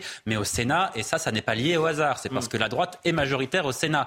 Donc, euh, ce texte, et notamment sur la question de régularisation des travailleurs. La droite dit qu'elle s'y oppose. Donc, vous imaginez bien que pour voter ce texte, elle va vouloir le corriger et peut-être même euh, le corriger grandement. Donc, on n'est pas du tout certain, à l'heure où on se parle, de ce que sera ce texte qui sera adopté euh, au final. Parce que je ne doute pas qu'il soit adopté. La droite le votera, mais elle le votera à ses conditions. Donc, pour l'instant, en réalité, c'est que nous ne savons pas grand-chose de ce que sera ce texte. Bon, est-ce que vous êtes pour ou contre un titre de séjour, métier euh, sous tension ou en tension? Eric Revel. Bon, il y a plusieurs choses. Il y a une économie française qui est en grande difficulté, qui manque de, qui manque de main-d'œuvre dans un certain nombre de secteurs. C'est indéniable. Restauration, euh, hôtellerie, BTP, tout ça est indéniable. Euh, le, ministre de l'Intérieur annonce donc la mise en place euh, d'un titre de séjour spécifique. C'est le terme qu'il a, qu'il a employé. Un titre de séjour spécifique pour permettre à ces secteurs sous tension de trouver une main-d'œuvre mmh. qui sera sans doute bon marché euh, une partie du patronat, d'ailleurs, euh, signale qu'elle a besoin de cette main-d'œuvre pour relancer ce qui reste à relancer de l'économie française. Donc, c'est un sujet. Mais moi, je pose une question très simple. Et là, je ne fais pas de politique. Quand j'ai entendu euh, chez Pascal Pro, le ministre de l'Intérieur, et après avoir lu l'interview dans Le Monde qu'il a mmh. donné, la question, quand même, elle est très simple. C'est que ces travailleurs étrangers qui sont en situation irrégulière, vous leur octroyez un titre de séjour spécifique. Mais quand ils ont fini ou quand ils, quand ils vont travailler, ils vont travailler un an, deux ans, trois ans, qu'auront-ils au bout du compte? On les remercie. non, il a répondu, il a dit, bah, ils partent. Eh ben, eh ben alors, alors, ça déjà, ça me paraît totalement impossible. Pour des, tas de raisons. Non, pas sûr. pour des tas de raisons, ce n'est pas possible. Et deuxième question qu'on peut se poser, et après je laisse la parole à, évidemment à tout le monde, c'est que en créant ça, en créant l'idée que le point de départ est juste, il y a des secteurs sous tension, en fait, vous créez un appel d'air. Vous dites à ceux qui veulent venir en France, venez. Si vous êtes salarié étranger en situation irrégulière, vous avez toutes les chances d'aller dans un secteur dont on a qui a besoin de main-d'œuvre. Karim Zeribi, appel d'air ou non? C'est ça la crainte? Non, non, je ne crois pas à l'appel d'air. D'abord, euh, je pense que les clandestins n'ont pas attendu qu'on sorte une carte de, je dirais, métier en tension euh, pour venir dans notre pays. Et, on voit bien effectivement que euh, le nombre de clandestins ne fait que croître par-delà la, démarche de, de, Darmanin. Darmanin, il essaie de nous démontrer qu'il veut marcher sur deux jambes sur cette politique de l'immigration. Ça, c'est pas possible. et je trouve que c'est intéressant. Euh, la première jambe, c'est effectivement celle de la fermeté. et il dit effectivement il faut renvoyer ceux qui n'ont pas leur place dans notre pays, les OQTF. Il va avoir du mal, hein. mm. moi je vous le dis. Et, d'ailleurs, il se lance un défi euh, et il sera pris au mot. Et c'est normal, à la fois par les journalistes et les observateurs que nous sommes. Et les Français ne comprennent pas pourquoi on fait preuve d'autant d'impuissance pour envoyer dans le pays d'origine euh, des délinquants euh, sans papier ou même, j'allais dire, des délinquants immigrés en situation régulière. Il va très loin. Hein. il dit on veut rendre la vie infernale, rendre la vie impossible aux, illégaux sur notre sol. Hein. D'accord, mais ah oui, donc euh, Permettez-moi de vous dire qu'au-delà de rendre la vie infernale, on a envie surtout qu'ils parviennent à les renvoyer dans le pays d'origine. Et, ça, c'est quand même une autre histoire, parce que jusqu'à présent, on n'est quand même pas euh, très fortiche là-dessus. Et d'autre côté, sur notre jambe, c'est la jambe effectivement économique. Mais sortons de l'hypocrisie. Combien de clandestins travaillent déjà dans l'économie française, dans le monde de la restauration, dans l'agriculture, dans le BTP je veux dire, attendez, ils sont des milliers. Bah, l'idée, c'est de régulariser ces personnes-là. Bah oui, qui va régulariser déjà. C'est pas régularisation de tous les clandestins. Non. Donc ne bah, disons pas n'importe quoi. C'est régularisation de ceux qui bossent déjà et qui sont pas aujourd'hui reconnus comme tels. Exactement. Donc c'est tout. Et ça, ça me paraît être plus du bon sens qu'une idéologie du bon sens, négative. Non, c'est un homme qui a baissé des bras. Euh, et euh, sur tous les plans, parce que euh, au-delà de l'immigration, il y a un vrai problème avec le travail, c'est-à-dire qu'on a des métiers qui sont mal rémunérés, précaires, qui n'attirent pas parce qu'ils sont mal rémunérés et précaires. Et donc, on va rentrer dans ce cercle vicieux et on va les rendre un peu plus mal rémunérés, un peu plus précaires, en attirant, pour d'ailleurs la plus grande satisfaction des patrons, ça m'amuse toujours de voir qu'il y a l'extrême gauche de mèche avec eux, euh, des, des, gens euh, qui viennent de pays très pauvres et qui sont prêts à travailler pour n'importe quelle condition, euh, euh au, moins, au moins un certain temps. Et c'est très dépréciatif d'ailleurs pour ceux qui ont des formations dans ces métiers-là, parce que, pardon, même le le BTP, la restauration. Mm. Euh, il y a des diplômes, il y a une façon de faire, un, savoir-vivre à la française, par exemple en matière d'hôtellerie et de restauration, qui ne n'est pas là, qui ne s'acquiert pas en, deux secondes. Donc euh, tout ça est en plus extrêmement méprisant mm. euh, pour ces métiers-là. Et donc, en fait, Gérald Darmanin, il explique quoi? Il explique que si on, va quand même essayer vaguement de s'occuper des délinquants, parce que ça va pas tellement aller au-delà. Hein, il dit ils seront expulsables, bon, mais les autres finalement c'est open bar. La France c'est open bar. Vous pouvez venir, vous serez régularisé. C'est exactement ça le message de Gérald Darmanin. Est-ce que les Français sont d'accord avec cela? Est-ce qu'ils veulent un pays ouvert à tout vent? On sait que euh, la problématique de l'immigration, c'est pas seulement la délinquance, quand bien même il réussirait à, résoudre ce, volet-là, ce qui est loin d'être gagné. C'est des problématiques culturelles, euh, civilisationnelles, si j'ose dire. Et, c'est pour ça qu'il y aura un examen de français. Oui, un examen de français. Et je demande à voir. La vérité, c'est qu'on voit un ministre de l'Intérieur qui a dit, bah, bah écoutez, puisqu'on n'arrive pas résoudre le problème, euh, on, va le, ouvrir les portes et ça quelque chose de proprement terrifiant. Mais vous savez, je ne veux pas revenir au sujet d'avant, mais quand même j'y reviens. Oh C'est-à-dire que quand on, pousse des, cris de vierge effarouchée simplement parce qu'un député a dit que des bateaux doivent repartir en Afrique, eh bien euh, forcément la politique migratoire s'est mal barrée. Il s'est fait reprendre de voler par Marine Le Pen ce matin parce que dans le monde, parce qu'il communique beaucoup, hein, le ministre de l'Intérieur, et euh, il a accordé un long entretien au Monde avant-hier où il dit, euh, pour être clair et pour résumer, il faut être méchant avec les méchants et gentil avec les gentils. Réponse de Marine Le Pen. Ils n'ont pas terminé manifestement avec l'infantilisation des Français, surtout euh, en les prenant pour des idiots. Euh, la réalité, c'est que pour l'instant, la seule chose qu'on a entendue de ce projet de loi, c'est une aggravation des filières d'immigration clandestine, puisqu'il s'agit d'envisager la régularisation euh, d'un certain nombre de clandestins qui sont utilisés euh, par des patrons qui eux-mêmes devraient se retrouver d'ailleurs devant le tribunal correctionnel pour employer des gens euh, qui sont sans papier décryptage avec vous, euh, peut-être, Karima. Oui. Mais je pense qu'on est encore dans cette espèce de logique du court terme et ça ne va pas régler le problème de l'attractivité de certains emplois.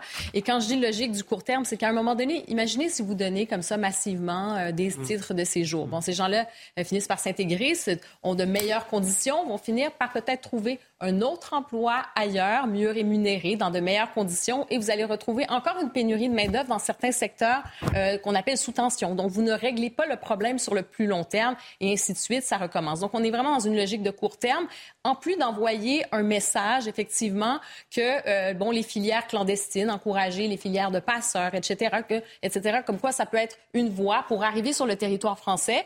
Prenez-vous un emploi de ce type et ensuite, éventuellement, vous aurez vos papiers. Donc, c'est envoie quand même un certain mauvais message. Alors, si on veut aller dans cette voie, il faut y aller de façon vraiment de façon très, très parcimonieuse, je vous dirais. Et aussi, c'est de céder à la logique du patronat qui a intérêt à garder de bas salaires. Et ça, c'est comme ça partout. Partout à travers le monde, il y a cette problématique. C'est l'ubérisation des salaires, mais évidemment. C'est euh, de l'emploi, l'ubérisation de l'emploi. Il y a une question de valorisation et d'attractivité. Il y a des crédits d'impôt qu'on peut Pourquoi donner. vous, vous hochez la tête, Karim euh, ben, Parce que je ne suis pas du tout d'accord. Mais une- Je pense qu'aujourd'hui, l'exploitation est de rigueur parce qu'ils sont clandestins. Demain, ils sortent de la clandestinité, excusez-moi. Je veux dire, ils seront payés au SMIC, ils auront leurs avantages. Mais Justement, oui, ils mais le changer SMIC. de boulot, donc vous allez vous retrouver Mais, mais, mais c'est normal, Karima. Mais Karima, Karima, cher Karima, tous les immigrés aspirent à un moment donné à Mais sortir d'une forme de précarité. C'est humain. Mais exactement. Donc Mais, mais c'est l'histoire de point. l'immigration. Ben, c'est très bien. Il y avait des Italiens, il y avait des Polonais, il y avait des Portugais, il y avait des Maghrébins, Alors, il y vous avait des comprenez pas mon Africains. point. Donc, vous comprenez- donc Mais- ce que je dis, c'est justement, C'est donc une vous réglez. Donc, exactement, le problème n'est pas là. Le problème, c'est que vous ne réglez pas le problème du manque d'attractivité pour ce Abordons- type d'emploi. abord- pardon. Et ça, vous devez régler ce Mais problème. comment Pardonnez-moi, Eric. Eric S'il vous plaît. Ben oui, il y a beaucoup de choses de possibles. possible. Ben, S'il vous c'est plaît. pas- c'est on n'aborde surtout pas l'origine de notre impuissance à, à maîtriser le flux migratoire. Il donne un chiffre très intéressant. Euh, Gérald Darmanin dans l'interview au Monde, il dit 50% du flux migratoire en France, c'est du regroupement familial. Et 10%, mais il a redonné les chiffres sur CNews. Oui, mais bien sûr. 10%, Et mieux. c'est du euh, travail. c'est du travail. Migration Bon. économique. En fait, pourquoi je vous dis ça? Parce qu'en réalité, euh, vous faites venir des gens pour les faire travailler dans les secteurs sous tension, très bien. Mais le sujet, c'est pas, à mon sens, celui-là. C'est est-ce qu'on est capable ou pas de maîtriser notre flux migratoire? La réponse est non. Je vais vous dire, vous connaissez peut-être euh, la Cour nationale du droit d'asile, qui est à Montreuil et qui statue sur les dossiers de demandeurs de droit d'asile. Oui. J'ai eu la chance de, de discuter avec l'un des juges de cette Cour d'asile. Vous savez ce qu'il m'a décrit en premier?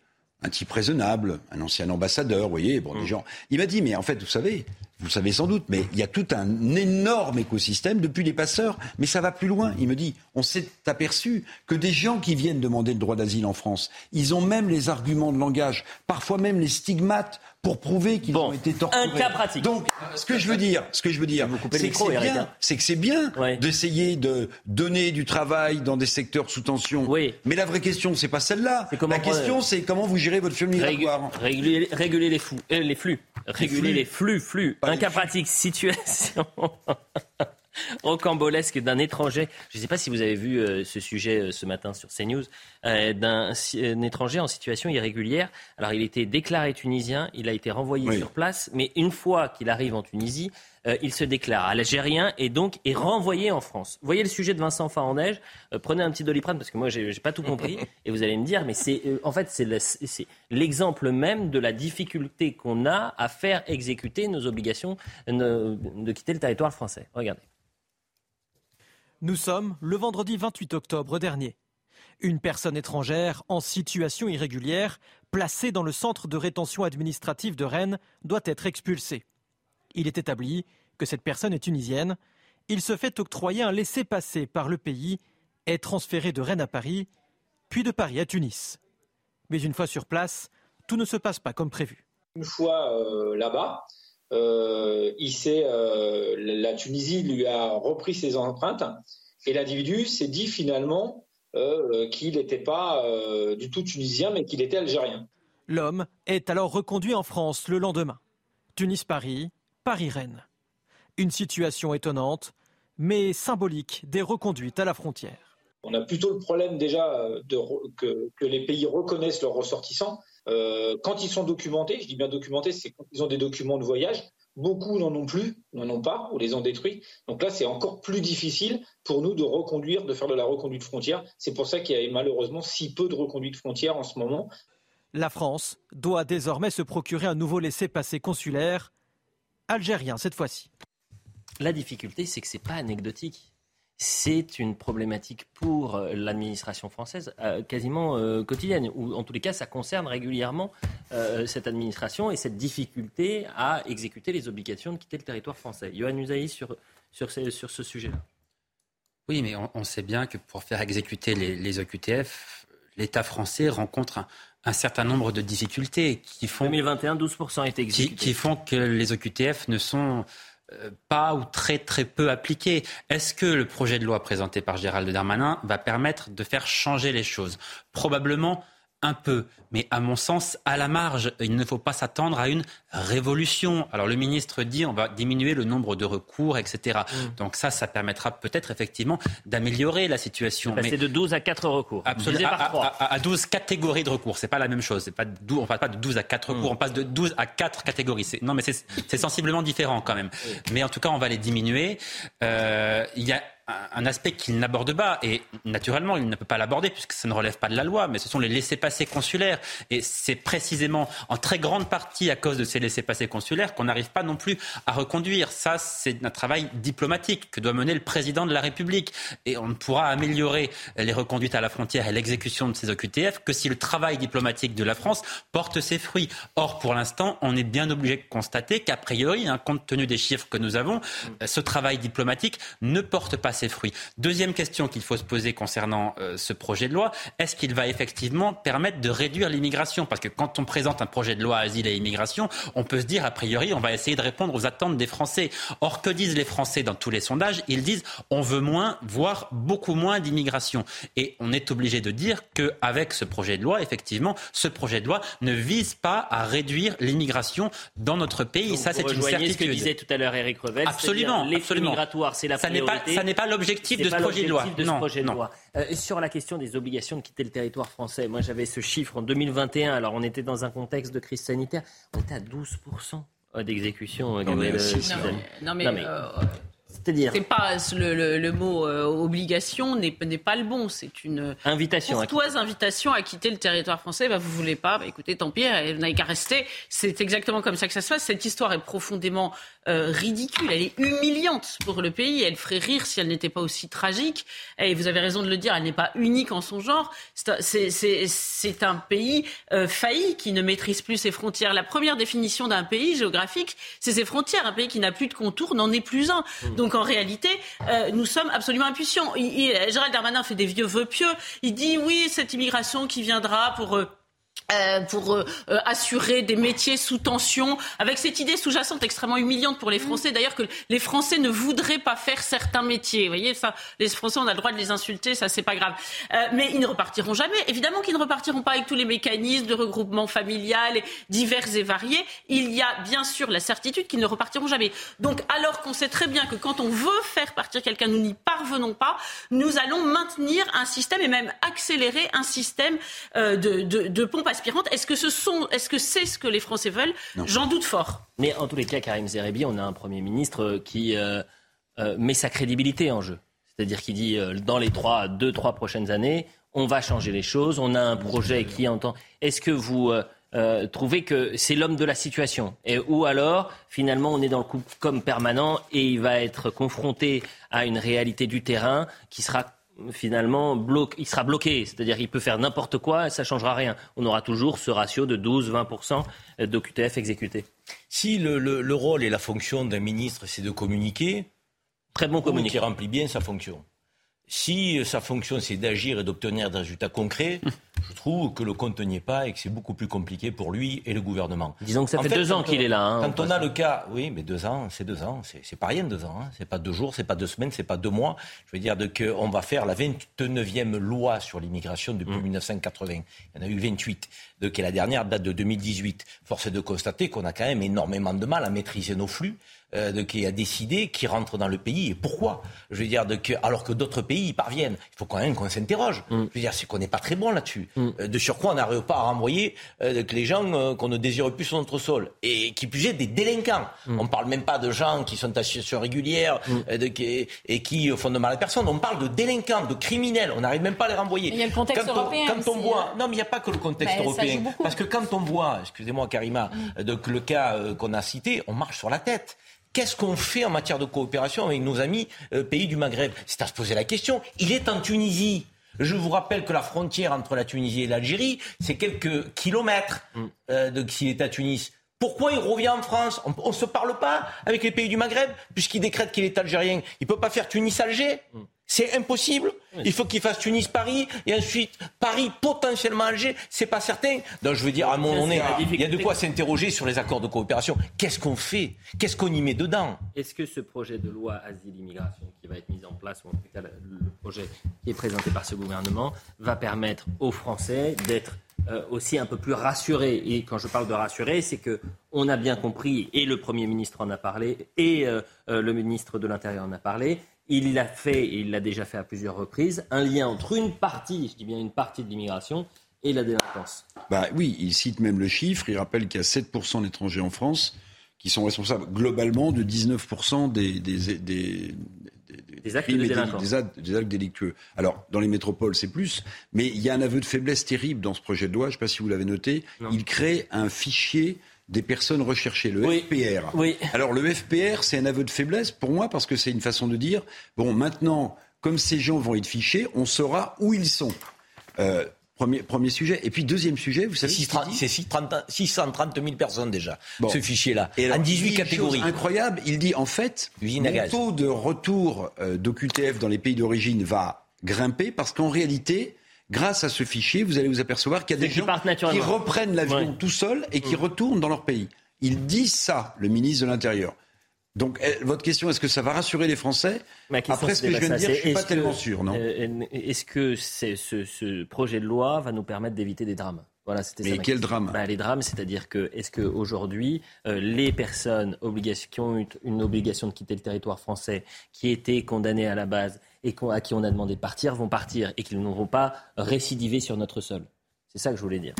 Bah, oui ou non, c'est ça la grande question. on a appris aussi, que, enfin, dites-moi si je me trompe, mais en creux, euh, que euh, ceux qui étaient frappés d'OQTF bénéficiaient euh, d'aides sociales sans problème, puisque Gérald Darmanin a dit que on mettra un terme aux aides sociales. Non, mais là aussi, c'est dernier thème ce soir. Dernier thème ce soir, on va parler d'écologie. En matière d'écologie, activisme, je le disais tout à l'heure, et violence parfois se, se conjuguent dangereusement. Mais il est 23h30, on fait un point sur l'information, et ce sera notre dernier thème. Vous allez entendre un militant activiste qui est monté sur le pont de vous savez, sur euh, le Panthéon. Il a mis le drapeau en berne. Pour lui, c'était le moment de sa vie. Et il, c'est très sérieux. Il a dit qu'il souffrait d'éco-anxiété, qu'il avait fait deux crises d'éco-anxiété, qu'il n'en pouvait plus et qu'il était très serein après, après son acte.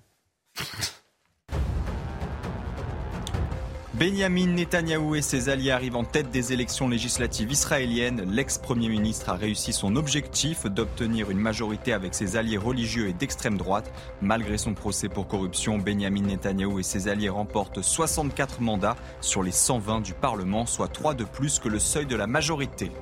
La Russie met en garde le Royaume-Uni contre des conséquences dangereuses après de récentes attaques contre sa flotte en mer Noire.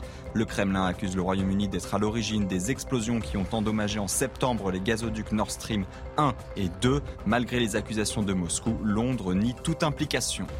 Elisabeth Borne annonce la création d'un fonds d'aide alimentaire doté de 60 millions d'euros pour 2023. Son objectif est de permettre aux plus démunis d'accéder à une nourriture de qualité, notamment à travers les circuits courts.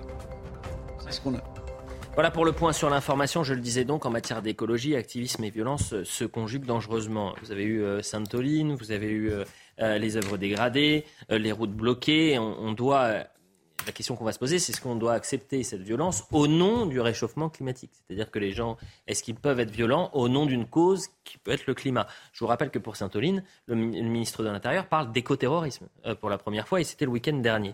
Écoutez à présent ce militant qui a cette semaine escaladé le, Panthéon, je pense que vous avez vu euh, l'image, pour mettre le drapeau de français en berne. Et euh, il est membre du mouvement Dernière Rénovation, membre qui euh, bloque euh, euh, les routes au, pied de l'Assemblée nationale, sur le pont de Sèvres ou encore sur l'autoroute A6A. Sacha, il s'appelle, et il est très heureux de son geste et il dit c'était vraiment essentiel. Je suis en adéquation avec ce que je vis. Je comprends qu'on puisse percevoir ça comme dérangeant. Je vous le répète, dans 30 ans, l'été en France, en moyenne, ce sera 50 degrés je peux vous dire que ce sera beaucoup, beaucoup moins dérangeant que ce qu'on est en train de faire, d'aller emmerder, d'aller euh, en effet bloquer des personnes dans leur automobile pendant une demi-heure sur le périphérique. On aura le temps de voir la deuxième déclaration parce qu'il dit qu'il a souffert d'éco-anxiété à deux reprises, d'éco-anxiété. Et donc, voilà les raisons pour lesquelles. Il y a beaucoup de jeunes maintenant qui disent. Non, mais c'est bien, bien, le problème. C'est-à-dire qu'une partie de. Est-ce que c'est rationnel? C'est ça que je veux savoir. Non, mais une partie de ces gens-là là, qui, qui, qui, qui, qui bloquent des ponts, qui euh, vont occuper les champs, etc., euh, sont persuadés qu'ils vont mourir qu'ils vont mourir à moyen terme en réalité, qu'ils sont condamnés à mort à cause du changement climatique. Donc ça les pousse à faire des choses, voilà, qui sont complètement irrationnelles et de mon point de vue complètement incompréhensibles. Pour autant, est-ce que c'est parce qu'ils sont éco-anxieux que ça justifie la violence? La réponse est non, évidemment non. Ils sont soumis aux mêmes lois que nous tous, ils vivent dans le même état de droit que nous. Ça n'est pas parce qu'ils sont anxieux, ça n'est pas parce qu'ils ont des angoisses qu'ils peuvent effectivement se comporter comme ils le souhaitent. On est dans une république qui a un état de droit. S'ils veulent faire changer les choses et eh ben, ils essaient de convaincre une majorité de Français pour que des lois soient votées, pour effectivement pousser à l'Assemblée nationale le gouvernement à aller plus loin. Et s'ils sont toujours anxieux, eh bien écoutez, à ce moment-là, il faut consulter un médecin parce que ça.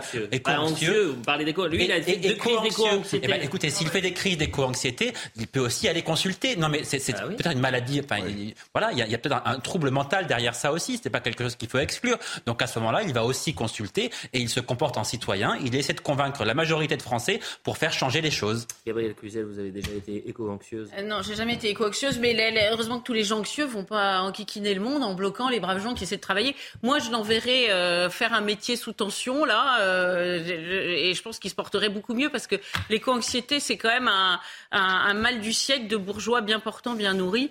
il ressemble à ces jeunes filles de Flaubert, là, qui demandaient leur sel parce qu'elles avaient des vapeurs. ça devient insupportable. J'ai envie de dire, tant qu'il est anxieux dans sa chambre, très bien, ça ne nous regarde pas, mais quand il commence à aller mettre les drapeaux en berne et empêcher euh, euh, les gens d'aller travailler ou détruire les œuvres d'art, évidemment, euh, ça, devient gravissime. maintenant, il faut s'interroger sur l'état mental quand même d'une partie de notre jeunesse qui quand même fait peur, honnêtement, d'entendre ce, brave garçon se, se poser tant de questions existentielles. Des gens malheureux, moi je vais vous en montrer, des gens vraiment malheureux qui ont des raisons d'être anxieux sur des sujets du lendemain, que, comment vais-je nourrir ma famille Et là, oui, il y en a. Mais eux, évidemment, euh, ce n'est pas cela, et c'est vraiment, encore une fois, une manifestation d'enfants gâtés. Sacha, deuxième version, et c'est vous qui allez la décrypter, Eric Revel. C'est un moment de grâce parce que j'étais 100% aligné avec mes valeurs. Voilà, j'ai 24 ans, euh, j'ai fait deux crises d'éco-anxiété dans ma vie. quand j'ai vraiment réalisé ce que ça voulait vraiment dire, le, réchauffement climatique. Quand j'ai compris ce que c'était que la violence de ça, bah, je me suis roulé en boule et je ne pouvais plus regarder la, la réalité en face. C'était trop douloureux. Répondez quoi, Eric Revel bah, qui me rend anxieux. Il me rend anxieux quand je l'entends, oui, il me rend anxieux. Euh, il m'a rendu anxieux quand je l'ai vu accroché au mât du Panthéon, ça je veux dire, je, je dis... Mais, sa vie en danger, bien ce évidemment. Type, bah oui. Et ce, qui est assez marrant, c'est qu'on vous parle de crise d'anxiété liée au réchauffement climatique, mais quelqu'un qui monte à la hauteur où il est monté, normalement, devrait être assez anxieux à l'idée de tomber par-dessus et, voire de, risquer sa vie, vous voyez. Mais plus sérieusement, plus sérieusement, il y a un lien quand même avec le sujet qu'on a traité avant, Elliot, sur l'immigration et le réchauffement climatique. Parce que euh, la vague qu'on connaît historique, de part de pays qu'on a largement déstabilisés, nous, en, Occident, il y a une autre vague qui risque d'être beaucoup plus haute. C'est celle de tous ces territoires qui vont être inondés. Alors, le Bangladesh, on en parle beaucoup, mais c'est c'est plutôt euh, annuel, la Meghna et le Brahmapoutre débordent. Mais ce que je veux dire, c'est que l'immigration qui va être sans doute liée au réchauffement climatique, avec des terres qui vont être inondées et des gens qui ne pourront plus, même modestement, vivre sur place, est un sujet quand même très sérieux. Mmh. Maintenant, pardonnez-moi, mais c'est pas ce jeune homme accroché au mât du Panthéon euh, qui me fera changer d'avis sur euh, ces éco-activistes. Karima euh, Brick, moi j'ai écouté sur un autre média, c'était avant-hier, une activiste écolo qui avait mhm. une réflexion assez intéressante. Elle disait qu'est-ce qui est violent? Est-ce que la violence c'est d'aller se mobiliser, de bloquer une route ou même de se mobiliser de manière pacifique, quand on a voulu le faire de manière pacifique à Sainte-Toline euh, rappelons quand même qu'il y a eu 61 mhm. gendarmes blessés. Mais c'était plutôt intéressant. Elle disait qu'est-ce qui est violent? C'est ça, c'est de la violence Ou c'est l'agriculteur qui gagne 400, 500 euros par mois et qui n'aura plus les moyens d'utiliser de l'eau? Euh, Est-ce que c'est euh, le gouvernement qui fait la sourde oreille sur ce réchauffement climatique? Est-ce que c'est ce gouvernement qui applaudit dès demain la COP21 et au final il ne se passe rien? La violence, c'est quoi? Mhm. Et finalement, qu'est-ce qui est plus violent? C'est les mensonges finalement de tout ce système ou c'est Euh, c'est euh, ben pour eux, vous savez, pour euh, les, les, activistes comme ça, c'est l'être humain qui est violent en soi. Hein? Donc, mm. euh, la guerre est déclarée à l'homme avec un, un grand H. Il y a ça aussi. Mais la violence, c'est quand même ce qu'on a vu. À un moment donné, quand vous vous mettez à, à, lancer des roches et des choses comme ça à des policiers, euh, bon, là, on, on, bascule complètement. Et on passe du militantisme spectacle. Il y a beaucoup de ça aussi hein, dans, dans cette, je dire, cette génération, mais pas que. C'est la génération aussi de militantisme spectacle. On va vouloir utiliser les réseaux sociaux, on veut se mettre en scène aussi. Donc, vous avez la juxtaposition entre une cause qui est légitime, qui est l'écologie, c'est vrai, il y a un problème de changement climatique, il y a une vraie éco-anxiété qui est là, donc il y a ce problème-là. Et de l'autre côté, il y a aussi cette volonté de se mettre en scène et d'exister. Et donc, pour revenir après à votre question sur, la violence, il y a peut-être une violence dans, dans l'inaction, mais il y a personne ici là, qui va brutaliser les gens, alors que ce qu'on voit de plus en plus, ben, c'est ça, c'est plutôt l'extrême. Et on se dirige vers l'extrême. Et ce sera le mot de la fin. Et je vous remercie. Euh, c'était un plaisir. J'ai dit Sainte-Toline, c'est Sainte-Soline, oui. Pardonnez-moi. Euh, c'était un plaisir d'être avec vous. On embrasse Julien Pasquier, qui est euh, convalescent et qui reviendra lundi prochain, bien évidemment, en pleine forme. Euh, vous trouvez, Eric Revel, qu'on a trop parlé de cette, euh, polémique du député? Enfin, moi, je pense que les Français, ils ont d'autres sujets, si vous voulez. On parlait de pouvoir d'achat, on parlait de... Bah, je suis désolée, mais je pense que c'est pas terminé et on va en parler demain encore. Ben non, ben non, pas du tout. jusqu'à ben l'enquête et puis voilà, on, passera à autre chose. Et on passera à autre chose, évidemment. Non, je pense qu'il fallait en parler, mais les préoccupations des Français aujourd'hui, euh, à mon avis, ne se situent pas là. Elles se situent dans leur fin de mois, elles ah se situent dans notre capacité à répondre aux problématiques économiques social du pays, aux enjeux de sécurité de la vie quotidienne. Donc ça, ce sont des vrais sujets qui touchent les Français. Et je pense qu'on devrait effectivement donner plus de place à ces sujets-là. Euh, qu'à ce qui se passe dans cette Assemblée nationale qui est un grand théâtre. En tout cas, en tout cas ce qu'on a vu aujourd'hui à l'Assemblée nationale, c'est pas ça la politique. Voilà. voilà. C'est une cour de récréation. Mais malheureusement, ça, c'est des phénomènes qui se répètent depuis six mois. Et d'ailleurs, je rappelez-vous, j'ai commencé par ça. Euh, vous pouvez retrouver évidemment euh, l'émission sur, euh, si ça vous a plu et si vous aimez beaucoup euh, Gabriel Cluzel, Johan Usaï, Cameron Brick. Si vous voulez nous réécouter. Si vous voulez nous réécouter, nous revoir, décrypter, décoder, réécouter les émissions précédentes. CNews.fr, le replay. Allez sur le replay, c'est très important de, de, faire un peu un décryptage de tout ce qui a été dit. Et puis demain matin à 9h, je le redis, donc le, le député du Rassemblement national qui accusé d'avoir euh, insulté euh, euh, le député LFI, ben, ce député sera sur le plateau de, Pascal Pro et il sera l'invité dès 9h du matin. On va en reparler quand même beaucoup, j'imagine, demain. Sans doute, oui, probablement. La boucle, je remercie toutes les émissions. L'édition de la nuit, c'est dans un instant. Et donc, je le répète, Grégoire de Fournas, député du Rassemblement national, sera l'invité de Pascal Pro à 9h sur l'heure des pros. À demain.